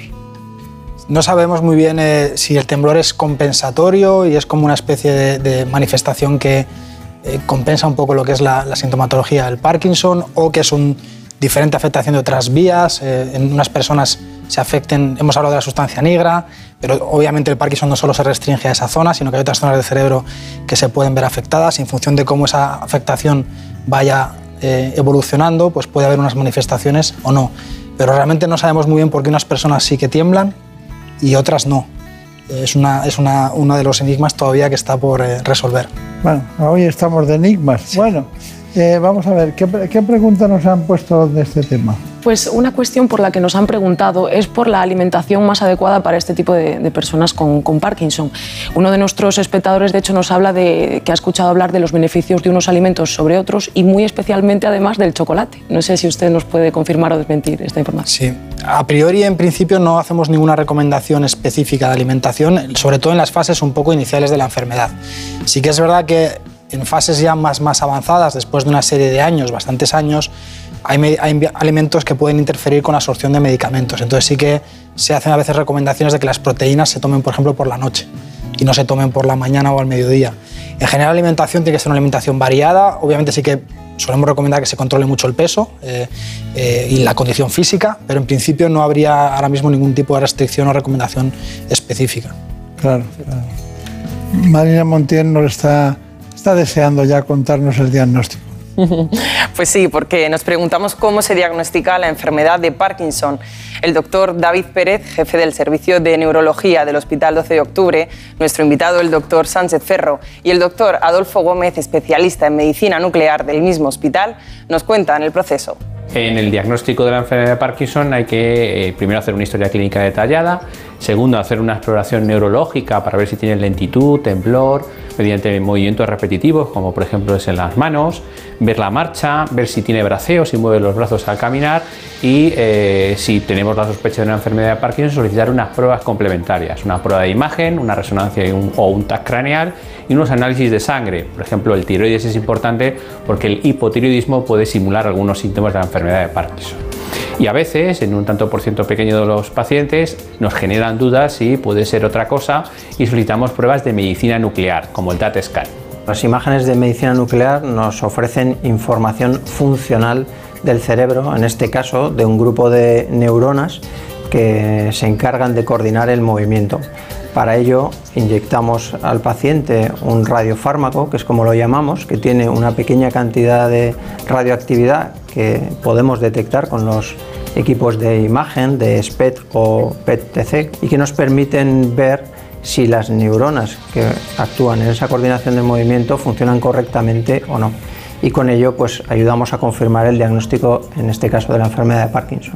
Las novedades en el diagnóstico de enfermedad de Parkinson resaltamos sobre todo el telediagnóstico, que es muy importante porque nos está permitiendo personas que no pueden venir a consultas por la situación que hay ahora mismo con el COVID, que podamos, eh, digamos, ver cómo están a nivel de respuesta a tratamiento, cómo está afectándoles la enfermedad eh, de manera remota en sus domicilios, utilizando cámaras web y utilizando algunos sistemas también avanzados de, software con inteligencia artificial que utilizamos y que estamos desarrollando también para poder un poco pues, ofrecerles el cuidado que tenemos que, darles sin que tengan que venir al hospital. Bueno, ¿y qué me dice? Voy a, dejar a ver lo que, lo que ha preparado María Montiel y ahora me cuenta usted qué le parece. Vamos con el tratamiento. Pues sí, porque creo que todos lo estábamos esperando. El tratamiento. Hemos visto que esta enfermedad cursa con síntomas muy diferentes, pero hay algunos comunes como la rigidez. Hemos preguntado a los especialistas cómo se trata el Parkinson y qué novedades hay en la actualidad. Lo vemos el tratamiento actual de la enfermedad de Parkinson sigue siendo el tratamiento farmacológico y sobre todo la levodopa, que es un fármaco que se descubrió en los años 60 y sigue siendo el paradigma de eficacia en el tratamiento de la enfermedad de Parkinson. Sí es verdad que hay otros fármacos que se utilizan, agonistas dopaminérgicos y otras pastillas que potencian ese efecto de la levodopa, pero sigue siendo la pieza clave. Hoy en día tenemos otras eh, terapias avanzadas como infusión directa en el estómago, eh, infusión subcutánea de sustancias que mejoran los síntomas, incluso la cirugía del Parkinson, que es introducir un estimulador profundo hasta un núcleo en el cerebro que hace que disminuyan algunos de los síntomas, especialmente el temblor. Aparte de todo eso, sigue siendo importante subrayar la importancia del ejercicio físico mantenido, la fisioterapia, la rehabilitación de la marcha y la terapia ocupacional, que son terapias que se nos quedan en el cajón muchas veces. A nivel de tratamiento se, está innovando mucho en el área de ensayos clínicos, en fármacos que potencialmente pueden tener un efecto eh, contra la enfermedad. O sea, no solo eh, que tengan tratamiento de los síntomas, sino que permitan que la enfermedad vaya más despacio y ojalá incluso en algún momento podamos curarla. Todavía no hemos llegado ahí, pero sí que se está trabajando mucho con fármacos, por ejemplo, intravenosos, que administramos aquí en el hospital de día, que se pegan a unas proteínas que se acumulan en el cerebro, son tratamientos inmunológicos, lo que se llaman inmunoterapias, y hacen que el cuerpo pues, las extraiga y ya no se depositen. Y un poco la esperanza que tenemos eh, que es que esto permita, pues, como digo, enlentecer o curar estas enfermedades, y es lo que estamos trabajando. Muy bien, conviene que sigan trabajando porque así vamos aprendiendo todos. ¿Qué otras preguntas nos han hecho? Pues también nos han preguntado si las personas con, con, Parkinson pueden llegar a tener episodios de mal humor, irritabilidad, incluso llegar a la paranoia. No sé qué nos puede contar usted de este tema. En algunos casos la enfermedad de Parkinson sí que puede cursar con manifestaciones que se llaman neuropsiquiátricas. Neuropsiquiátricas, entiendo, sobre todo lo más conocido son alteraciones de estado de ánimo. Es muy frecuente que las personas algunas personas puedan tener depresión y, ansiedad también. Es frecuente que también por las alteraciones que se producen en el cerebro, no solo por el diagnóstico, las implicaciones del, diagnóstico. Y en algunos casos sí que puede haber también algunos trastornos de lo que nosotros conocemos en nuestro argot como ya cuadros más de psicóticos, de, con alucinaciones, y de acción un poco delirante. Esto es menos frecuente, es más excepcional. Puede verse a veces asociado un poco también a algún tipo de fármacos, sobre todo lo que llamamos agonistas dopaminérgicos y es algo que solemos vigilar bien y controlar bien y vamos que en ese sentido pues si los pacientes notan cualquier cosa nos lo suelen comunicar y por no tampoco alarmar a la población general. Perfecto. ¿Qué, qué me ha dicho? Me, me, estaba hablando del tratamiento. ¿Qué le ha parecido el tratamiento que hemos planteado nosotros? Pues muy correcto eh, en el sentido de que efectivamente pues lo que solemos utilizar es una combinación de fármacos que permiten tratar los síntomas y obviamente recomendamos mucho la parte del ejercicio físico porque se ha visto que tiene un potencial protector, o sea que el ejercicio físico hace que la enfermedad pueda ir más despacio. Y aparte de eso, lo que hemos comentado también muy importante es que se están desarrollando fármacos que pueden tener un potencial curativo. ¿no? Eh, O sea, no solo que tratemos los síntomas, sino que hagamos que la enfermedad eh, pueda ir más despacio eh, y que podamos un poco realmente impactar en, el curso evolutivo del Parkinson. Y esto es algo en lo que estamos trabajando muy activamente y, que desde luego pues es nuestra misión como especialistas en este área conseguir que algún día esta patología se cure. ¿Y, y- y qué me dicen de los ultrasonidos de alta intensidad? Es un tratamiento que ahora mismo también es- está, digamos, aprobado para el tratamiento del temblor, que no responde a fármacos eh, aquí en Europa, y también para algunas manifestaciones, sobre todo en personas que tienen enfermedad de predominio en un lado del cuerpo. Sí que tiene también su, digamos, eh, utilidad. Eh, todavía es un tratamiento más novedoso, donde se está un poco perfilando ¿no? la indicación en qué pacientes se, se pueden beneficiar más y todavía se están haciendo estudios, pero sí que es también una, algo muy importante que ha llegado al armamentario que tenemos terapéutico. Pero hay una- un asunto en relación con el tema de hoy que me interesa y es exactamente esas eh, funciones de la sustancia negra. Por ejemplo, ustedes hablan de recompensa, de aprendizaje. ¿Eso qué quiere decir? ¿La motricidad fina? ¿Todo eso se altera o qué? Sí, se altera, sobre todo lo, el Parkinson más característico es la afectación en la movilidad. Lo- todos conocemos un poco el, el estereotipo que tenemos un poco en la Eh. imagen es el temblor. Lo más característico no es tanto el temblor como la lentitud de movimiento, eh, que se ha visto en un vídeo que, de los que han Pero mostrado. la percepción temporal, hablan de... También cosas- a veces se afectan funciones más refinadas del cerebro, como efectivamente es la, la capacidad visoespacial, eh, que es, por ejemplo, si uno va a aparcar, a veces puede tener problemas para saber cómo colocar el coche. Esto normalmente ocurre en fases muy, muy tardías y no en todas las personas también. Pero sí puede ocurrir. Y no quería dejar pasar la relación entre depresión y Parkinson, que ya sé que se ha citado, pero marque bien los, los términos de eso. Sí, aproximadamente un 30% de las personas con Parkinson pueden experimentar eh, depresión. O sea que es una, una relación bastante habitual. O bien por los mecanismos de la afectación del cerebro, de los sistemas que controlan nuestro estado de ánimo. Nosotros en el cerebro tenemos sistemas que controlan el estado de ánimo, que hemos hablado un poco también del efecto de la dopamina eh, en estos sistemas también. Eh, también un poco el diagnóstico, saber que uno tiene una enfermedad crónica, que le puede incapacitar, pues obviamente también tiene un impacto. O sea que normalmente sí que hay una serie de factores que favorezcan que, que uno pueda tener depresión. Está bien. Bueno, y a la hora del tratamiento debe ser complicado, ¿no? Que- A la hora del tratamiento... Parkinson y, y depresión. Es algo que sí que prestamos mucha atención. Algunas de las medicaciones que utilizamos para mejorar el movimiento tienen también efectos positivos en el estado de ánimo, sobre todo los agonistas, y sí que a veces tenemos que combinar fármacos. O sea que a veces no es suficiente con los... Con, Y hay que combinar fármacos. Perfecto. Bueno, Brenda, vamos con la noticia esa tan especial del implante cerebral. Pues sí, terminamos la actualidad de hoy con otro gran avance, ya que la tecnología ha conseguido generar el primer tuit enviado con la mente. Ha sido posible gracias a un implante que conecta el cerebro de un enfermo de ELA con un ordenador, una tecnología pionera que podría ayudar también a tratar el Parkinson o la epilepsia. Se llama Philip O'Keefe, tiene 62 años y sufre ELA. Este australiano es la primera persona en publicar un tuit con su pensamiento mediante un implante cerebral. Es este. Un tuit escueto, un progreso monumental. Lo ha hecho a través de la cuenta del CEO de Synchron, la empresa australiana que ha desarrollado Stentrode. Así se llama este dispositivo inalámbrico que transmite señales desde la zona cerebral que controla el movimiento del cuerpo. Pacientes con ELA o Parkinson podrán controlar su brazo o pierna solo con pensamientos. Según el ensayo de estimulación cerebral publicado, podrían reemplazar medicamentos para tratar ciertos tipos de epilepsia. que le enseñan al sistema eh, cuál es la actividad neuronal en la zona motora que va a ser la generadora de un determinado movimiento. Una tecnología de inteligencia artificial que podría cambiar la vida a millones de personas. Bueno, pues está muy bien, sobre todo que cambie la vida a millones de personas. Doctor Sánchez Ferro, es muy importante para nosotros que nos diga sus conclusiones. Pues eh, lo primero, muy agradecido de estar aquí. Yo creo que para concluir me gustaría decir que es una enfermedad que afecta tanto a personas jóvenes como mayores, a que no solo es una, una enfermedad de ancianos, que es una enfermedad que no solo se caracteriza por temblor, sino que también hay lentitud de movimiento y otras manifestaciones, que yo creo que ha quedado claro hoy.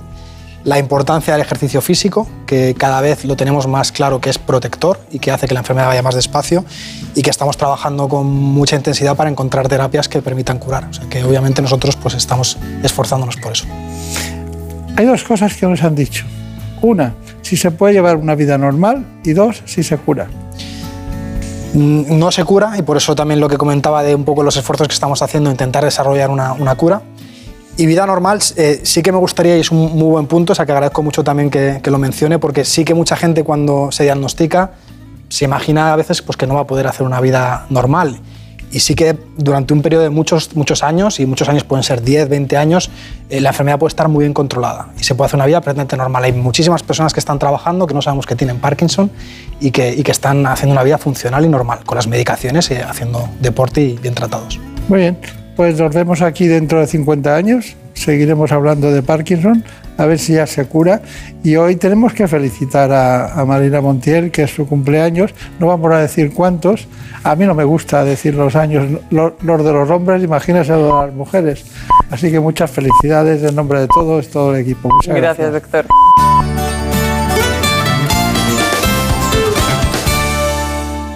Un día descubres que tienes humedades en techos, paredes, están por todas partes. ¿Qué puedes hacer? Llama a Murprotec. Llama al 930 1130 o entra en murprotec.es. Si con las humedades te las tienes que ver, ¿qué puedes hacer? Llama a Murprotec. 930 1130. Murprotec. Cuidando tu hogar, cuidamos de ti.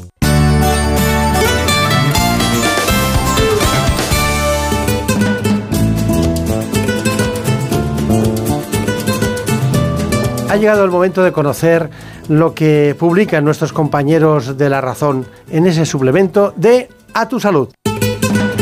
Saludos desde La Razón. Esta semana en nuestro reportaje de portada hablamos de la amenaza de los mosquitos, ya que los expertos nos advierten del riesgo de reaparición del dengue en nuestro país.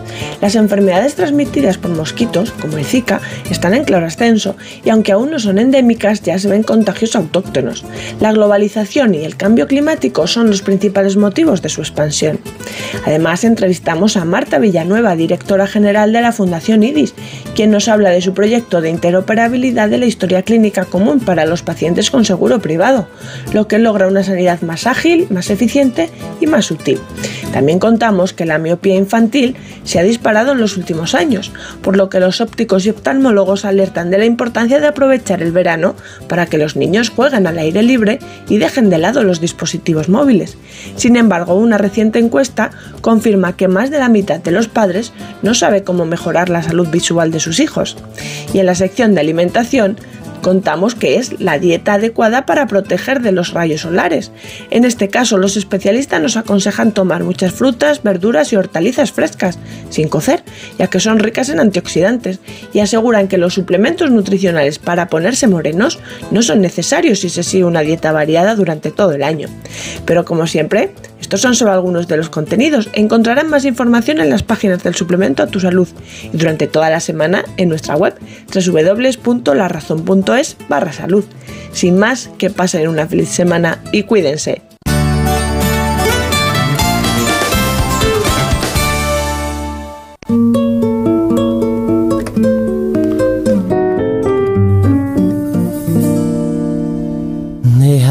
Esta noche soñar contigo. Déjame imaginarme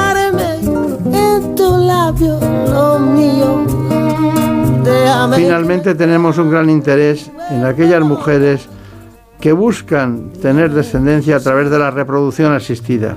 Lo hacemos con el doctor Juan Antonio García Velasco, ginecólogo y director del IBI de Madrid. Déjame que mi mano roce la tuya. Déjame que te tome. Aunque antes ya lo saben ustedes, antes es mucho mejor que conozcamos en profundidad las coordenadas de la reproducción asistida.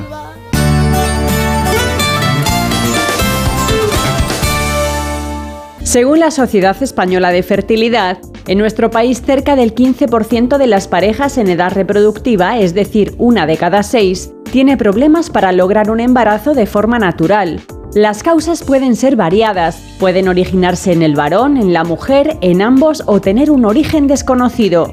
Los principales factores de infertilidad femenina son la edad avanzada, anomalías en el útero, las trompas o los ovarios, o enfermedades como la endometriosis. Para hacerle frente a estos y otros obstáculos y lograr la deseada gestación, la ciencia trabaja sin descanso poniendo en práctica técnicas de reproducción asistida, desde la inseminación artificial o la fecundación in vitro, a tratamientos muy demandados en la actualidad y que cubren además otras necesidades, como la maternidad diferida mediante la vitrificación de óvulos o las mujeres sin pareja masculina que quieren ser madres.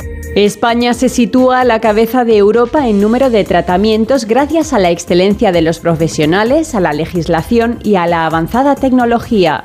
De hecho, ya el 9% de los nacimientos que se producen en nuestro país es gracias a estas técnicas. Bueno, está con nosotros hoy un experto que trabaja en Madrid, pertenece a un grupo muy importante, pionero en este ámbito en España y posiblemente en el mundo, que es el IBI, se encuentra como sede central en Valencia, aunque lo de central es siempre donde está el conocimiento o donde está cualquier especialista que sea capaz de solucionar un problema.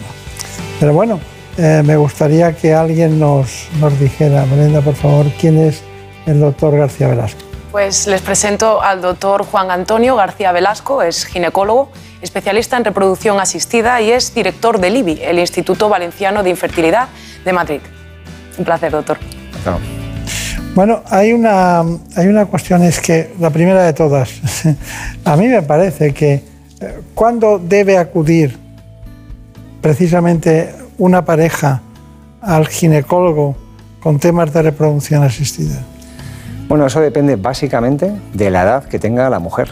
Es lo más importante, es lo que marca la facilidad o dificultad para tener hijos y es la edad de ella. En función de la edad que tenga, pues esperarán un tiempo prudencial, que siempre se habla de un año, pero si, si tenemos más de 35 años, a lo mejor hay que consultar antes, a lo mejor a los seis meses, ¿no? Y, y, hablamos eso de entre seis meses y un año en función de la edad. Por abajo de 35 años, un añito, por encima de 35, seis meses más o menos. Ahí es cuando habría que hacer unas pruebas básicas y entender si hay algún problema o si no lo hay, podemos seguir esperando. Eso sería. ¿y ¿En qué consisten las pruebas, esa, esa peque, pequeña aproximación a ver dónde estamos? ¿no? Bueno, el enfoque es relativamente sencillo. En, en el varón es mucho más sencillo. En la, en la, reproducción con tener un seminograma, un estudio del semen, ver si tiene un, pues, una buena concentración, un buen número, una movilidad, una morfología adecuada. Y en la paciente, en la mujer, tendríamos que mirar pues, que tenga un útero normal, con una ecografía, ver que los ovarios estén bien y luego hacer un perfil hormonal. Eh, asegurarse que las hormonas están bien, incluidas cosas que a veces no pensamos, como puede ser la función del tiroides, y la hormona prolactina, que también eh, está relacionada con la fertilidad. Por lo tanto, unos análisis, una ecografía, un seminograma y con esto tenemos un enfoque bastante claro de si tenemos un problema importante o no tenemos ningún problema. ¿Y cómo, cómo se reparte el tema de a quién, quién, qué porcentaje es debido a la mujer y qué porcentaje es debido al hombre? Pues si hablamos de porcentajes, podemos decir que el 40% sería un factor masculino, 40% sería un factor femenino y habría un 20% de factor mixto, ¿no? que serían causas de los dos. Lo que ocurre es que el factor masculino es relativamente sencillo de, de solucionar y el factor femenino es mucho más complejo. ¿no? Ya. Dentro del factor masculino, eh, ¿qué es lo más frecuente? Bueno, la realidad es que los hombres cada vez están peor, ¿no? La, la, calidad seminal va cayendo en picado y, de hecho, los criterios de normalidad de, de la OMS, ¿no? que son los que marcan un poco los, los umbrales, los van bajando progresivamente a medida que pasan los años. No se sabe muy bien por qué, pero la realidad es que cada vez hay menos cantidad y menos movilidad. Puede tener que ver con, probablemente con cosas que ni conozcamos de, de, del estilo de vida, de la dieta, del trabajo, del estrés, pero no está muy claro el por qué. La realidad es que la calidad seminal cada vez es más pobre y eso hace que cada vez cueste más tener hijos. Y, y en la mujer hay una lista importante de factores, ¿no? Sí, la mujer es mucho más eh, complejo y además eh, yo creo que al final, aunque hablamos de esta distribución de, digamos, de, de factores etiológicos, de causas ¿no? de la fertilidad o de la infertilidad, eh, al final depende básicamente de un buen ovocito. Nos va a hacer falta evidentemente una buena salud integral, un, un útero que sea receptivo, pero al final si tenemos un buen ovocito las cosas saldrán bien y si no tenemos un buen ovocito va a ser tremendamente complicado y ahí volvemos a la edad. Pero, pero hay muchos factores, efectivamente hay problemas en las trompas, puede haber problemas en el endometrio, podemos tener problemas en los ovarios, podemos tener problemas mixtos, quistes, endometriosis, ovarios poliquísticos. Es mucho más complejo, mucho más largo, que también tiene solución. La, la técnica ha avanzado muchísimo, pero, pero es verdad que es más complejo. ¿Se, se siguen viendo eh, obstrucciones de trompa o pro- problemas de trompas que, que no son permeables? Sí, sí, sigue habiendo patología tubárica eh, por obstrucciones, muchas veces debidas a infecciones. Es verdad que antes había incluso cirugía tubárica, que se, operaban estas trompas en unos conductos muy pequeñitos y difíciles de operar y que luego en la, cicatrización eh, quedaban algunas bien y muchas no muy bien. Hoy en día la reproducción asistida pues, ayuda a puentear esta dificultad en la trompa, pero sigue habiendo patología tubárica, claro que sí. Y antes se hablaba siempre, en muchas ocasiones, y ahora yo creo que se ve menos, el hidrosalpins, que cuando había Justo. una gran infección, ¿no? Eso se sigue viendo porque hay patología que genera también adherencias, ¿no? como, como, como trozos, digamos, de, de peritoneo, de, de las tripas, entre comillas, vamos a decir, del peritoneo que produce adhesiones, adherencias, y eso obstruye el paso de las secreciones de las trompas. Entonces acumula líquido esa trompa y ese líquido es tóxico para el embrión. Por lo tanto, hay que quitarlo. Hay que o bien drenarlo o bien quitar la trompa para que no entorpezca la implantación del embrión. Claro. Y bueno, eh, usted ya ha hablado de la edad, pero la edad avanzada sería un obstáculo, ¿no? Claro, y ese es el principal problema por el que hoy hay, hay tanta gente que recurre a la reproducción asistida y por el que hay tantas unidades públicas y privadas en, en nuestro país y en todo el mundo. ¿no? Hay, una, hay una cosa que no es un criterio médico, es un dato demográfico y es que cada vez tenemos los niños más tarde y gente que se embaraza en la segunda década de la vida hay muy poca. La mayoría se embarazan en, en la tercera década y mucha gente y cada vez más al final de la tercera década y al principio de la cuarta. Y ahí ya la fertilidad cae en picado.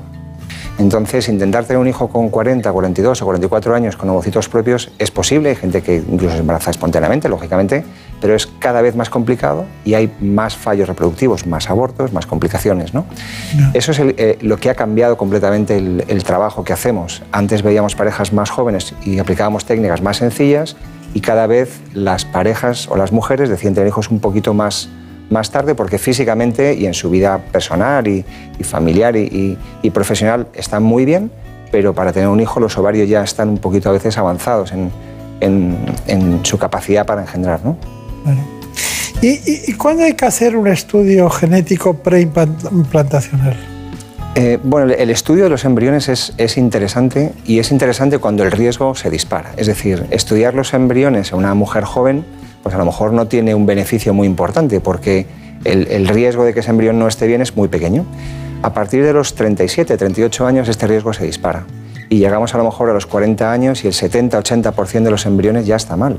Y con 43 años a lo mejor es el 90%. Y a lo mejor estamos transfiriendo embriones que sabemos que no van a embarazar. ¿no? Entonces hoy en día hay, hay técnicas que son absolutamente fiables, seguras para el embrión, es decir, no van a dañar a este embrión. Y sabemos por estudios de no selección que están realizados y publicados que el embrión que descarta esta técnica es un embrión que nunca te va a embarazar o no va a producir un niño en casa. Por lo tanto, es una forma de acortar el tiempo del embarazo y evitar estar transfiriendo embriones a prueba-error, prueba-error, que hay un aborto, un legrado, dos meses de espera y, y el tiempo va pasando, ¿no? Bueno, de un porcentaje de parejas, ¿cuáles tienen un niño gracias a la reproducción asistida? Pues hoy en día eh, casi una de cada diez, porcentaje altísimo. De hecho es un tema del que se habla poco en general, pero cuando lo comentas hay mucha gente que, que acude y consulta y se trata. ¿no? Está bien. Bueno, tratamientos de reproducción asistida. Vamos a ver lo que nos ha preparado Brenda. Pues sí, nos gustaría saber cuáles son los tratamientos más realizados y cuáles son los que están empezando a demandarse con mayor frecuencia. El doctor Juan Antonio García Velasco nos lo cuenta en este reportaje. Bueno, el perfil del paciente que acude a, una consulta de reproducción es muy variable, pero en general suelen ser parejas que llevan alrededor de un año intentando tener un hijo, a veces menos tiempo si son más mayores, o a veces mujeres sin pareja que deciden ser madres. Los tratamientos más frecuentes serían la inseminación artificial, que de hecho es el más sencillo y el que soluciona problemas en mujeres o en parejas que tienen pocas dificultades o que llevan poco tiempo buscando embarazo o que son jóvenes. Luego pasaríamos a la fecundación in vitro, donde ya hay que sacar los ovocitos y fecundarlos. Se pueden fecundar con fecundación in vitro, es decir, que fecundan solos, se unen solos el óvulo y el espermatozoide, o podemos necesitar la microinyección. La microinyección consistiría en coger un espermatozoide y colocarlo dentro del ovocito con ayuda técnica. En cualquier caso, son formas distintas de generar embriones para fecundación in vitro. Luego utilizaríamos otra alternativa que puede ser la fecundación in vitro con selección cromosómica en pacientes que tengan patología a los padres o riesgo eh, aumentado de, patología en los embriones. Y luego nos quedaría otro gran grupo que sería la donación de ovocitos. La donación de ovocitos se emplea en casos donde la paciente ya tiene una edad, que sus propios ovocitos igual no tienen calidad suficiente, pacientes con menopausia precoz, pacientes que han fracasado en la fecundación in vitro muchas veces por mala calidad embrionaria y, casi siempre por mala calidad ovocitaria, y resuelve casi todo lo que la fecundación in vitro a veces no consigue resolver. Y nos quedaría un último bloque, que sería el bloque de la preservación de la fertilidad para posponer ser madres en un futuro. Bueno, ¿y qué es el método ropa? El método ropa es una, es una donación entre mujeres, parejas de mujeres, donde los ovocitos de una paciente se van a fecundar con un donante y esos embriones se van a transferir a su pareja. Entonces es, es una reproducción dentro de una pareja de mismo sexo, pero que los ovocitos van a pasar de una pareja a otra, igual que, que hay espermatozoides que pasarían a la mujer en una pareja heterosexual, digamos. Es poco frecuente, pero de estos números que estamos manejando, a lo mejor hay un, un 1% de las parejas que podemos tratar al año, ¿no? ¿Qué ventajas tiene ese método? Bueno, es una pareja que quiere tener hijos compartiendo su genética y de alguna manera, pues una madre hace de madre gestante y otra hace de madre genética, vamos a decir, ¿no? Son, bueno, eh, deseos de, de- de una pareja homosexual que quiere tener un hijo compartiendo la genética con su pareja, ¿no? Eh, eh, eh, he leído bastante de la estimulación ovárica. ¿Cuándo la hacen ustedes y qué éxitos consiguen? La estimulación ovárica sería como el primer escalón, ¿no? De alguna manera, una pareja que en las pruebas estas de inicio que hemos visto y que aparentemente no hay grandes problemas, estimular el ovario consigue que en vez de que haya un ovocito, un folículo cada mes, que tengamos dos o como mucho tres. No queremos tener más porque luego tendríamos una complicación que sería el embarazo múltiple, ¿no? No es especialmente eficaz, pero sí que ayuda a veces a acortar el tiempo al embarazo. Esto se puede ir complicando cada vez más. Podemos combinarlo, esta estimulación ovárica, con una inseminación artificial, es decir, colocando la muestra de semen ya preparado dentro del útero. Se puede buscar más estimulación ovárica ya para una fecundación in vitro y sacar más ovocitos. Va a depender un poco de la intensidad que busquemos. Pero una estimulación ovárica puede ser hasta un tratamiento sencillo, oral, con pastillas y que busca pues, tener dos o tres folículos. Eh, Con eso conseguimos una tasa de embarazo casi, casi como la tasa de fecundabilidad, que es la probabilidad que tiene una pareja mm, fértil de tener un hijo cada mes, que es muy baja. En nuestra especie es un 25%. Una pareja, una pareja que quiere un hijo ahora, en este mes, y tiene relaciones cuando ella está ovulando con una pareja, con su marido, que tiene un semen normal, la probabilidad de embarazo va a ser un 20 o un 25%. Tres de cada cuatro en ese mes no se van a embarazar. Entonces, esta técnica casi que iguala esa probabilidad. Claro, claro. Bueno, y tenemos lo del diagnóstico eh, tan importante, el genético, que ustedes lo, lo han unido mucho a la fecundación in vitro.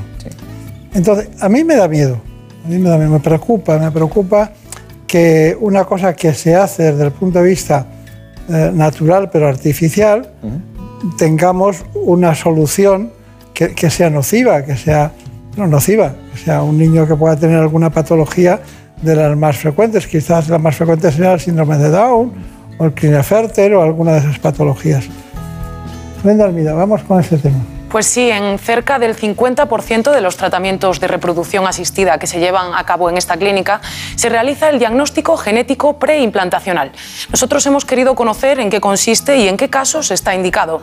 Fernando Bronet, director del laboratorio de IBI de Madrid, nos lo explica con detalle. El diagnóstico genético preimplantacional es una herramienta que tenemos dentro de las clínicas de reproducción asistida que nos permite estudiar y abordar los embriones para conocer tanto su estatus cromosómico como si son portadores de enfermedades monogénicas. Es decir, vamos a poder conocer si los embriones tienen alguna anomalía antes de ser transferidos al útero materno. Está indicado para dos tipos de pacientes. Por un lado, aquellos que sí que conocemos que son portadores de alguna enfermedad y por otro, aquellos que no tienen una enfermedad diagnosticada o bien portadores de alguna anomalía cromosómica o alguna enfermedad monogénica, pero que sabemos que están produciendo por alguna causa eh, embriones que tienen un alto eh, porcentaje de eh, anomalías cromosómicas. Por ejemplo, la edad materna avanzada. Sabemos que a medida que avanza la edad tenemos más probabilidades de tener embriones cromosómicamente anormales.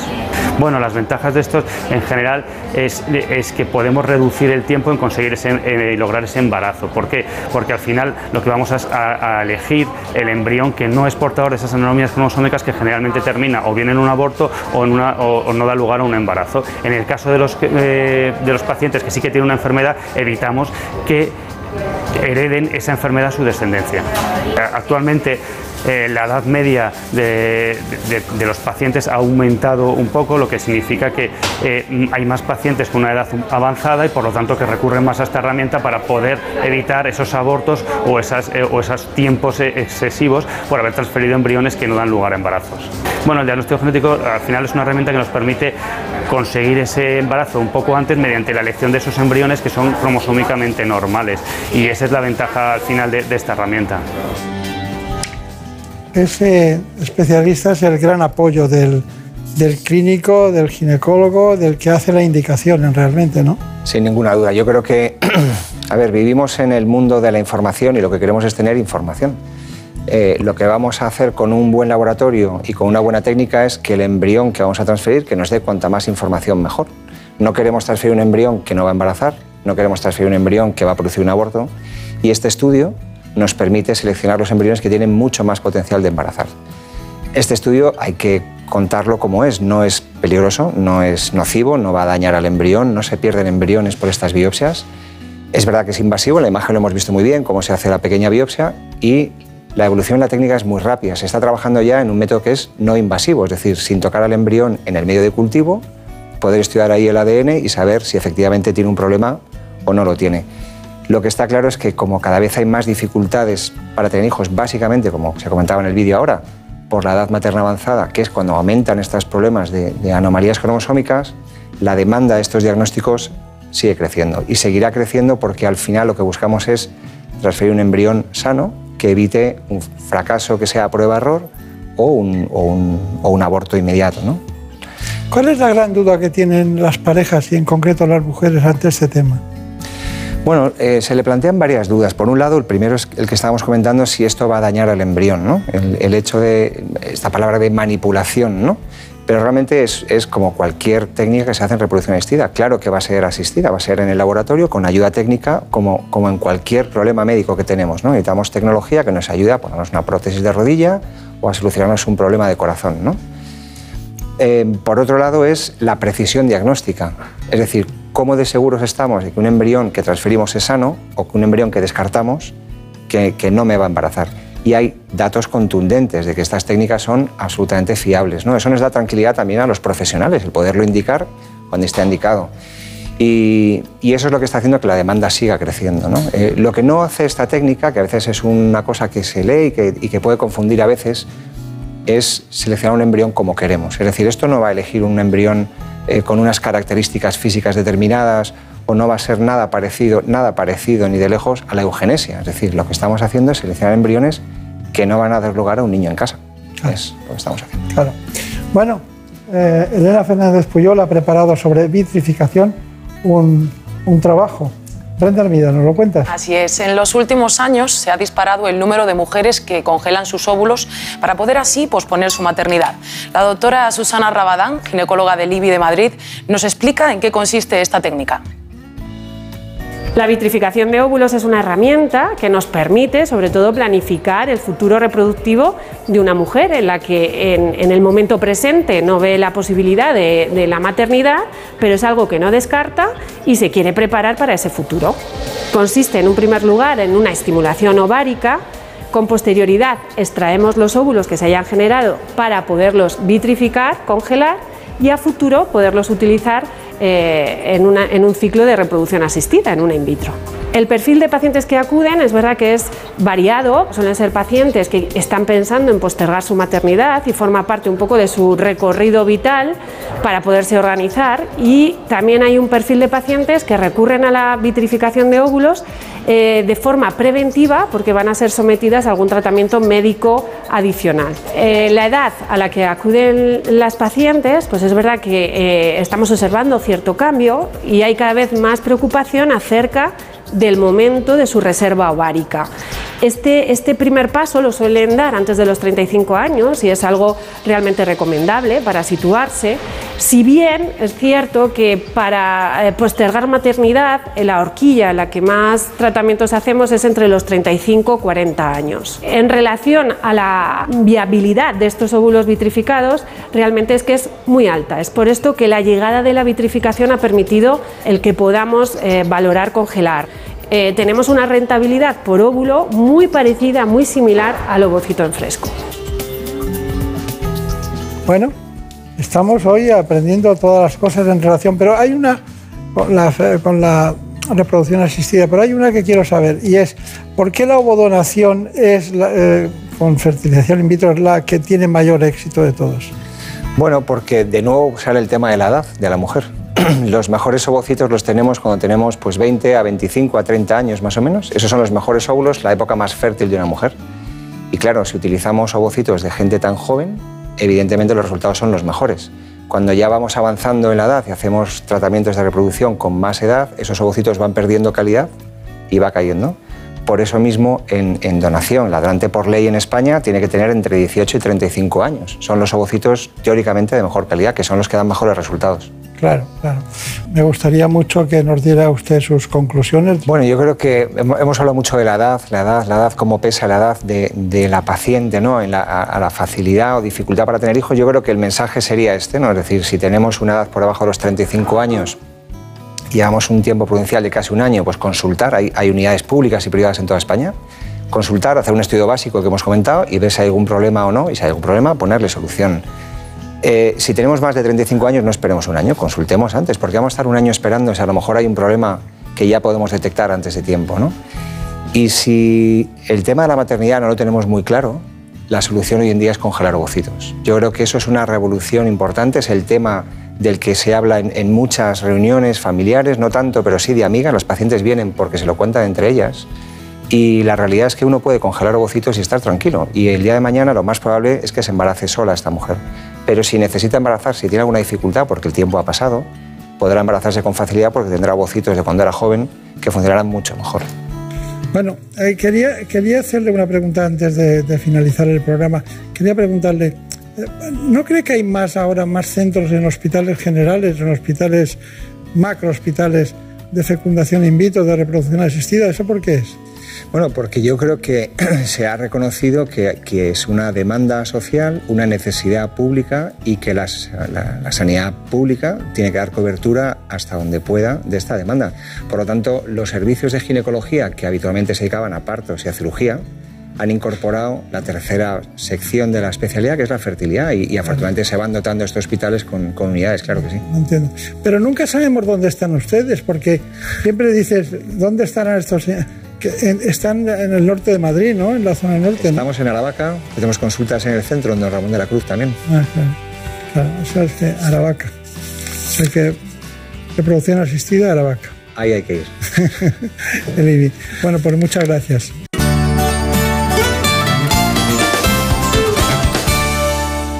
Por un beso tuyo, contigo me voy. No me lo pregunto, contigo me voy. Que se me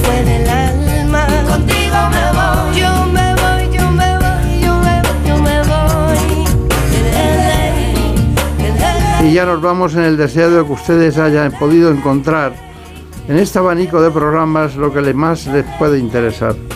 Lo hemos dejado con el doctor Juan Antonio García Velasco, que puede hacer posible a través del trabajo de, en el IBI de Madrid, precisamente de la posibilidad de tener un hijo. En la coordinación general estuvo Marta López Llorente. Por un beso tuyo, contigo me voy. No juegues conmigo, contigo me voy. Les espero a las 9 de la mañana, dentro de un rato prácticamente, para que vean ustedes los últimos avances en ¿Qué me pasa, doctor? No juegues conmigo, contigo me voy. Quédate esta noche, contigo me voy. Les dejamos y les esperamos, como siempre, la semana que viene.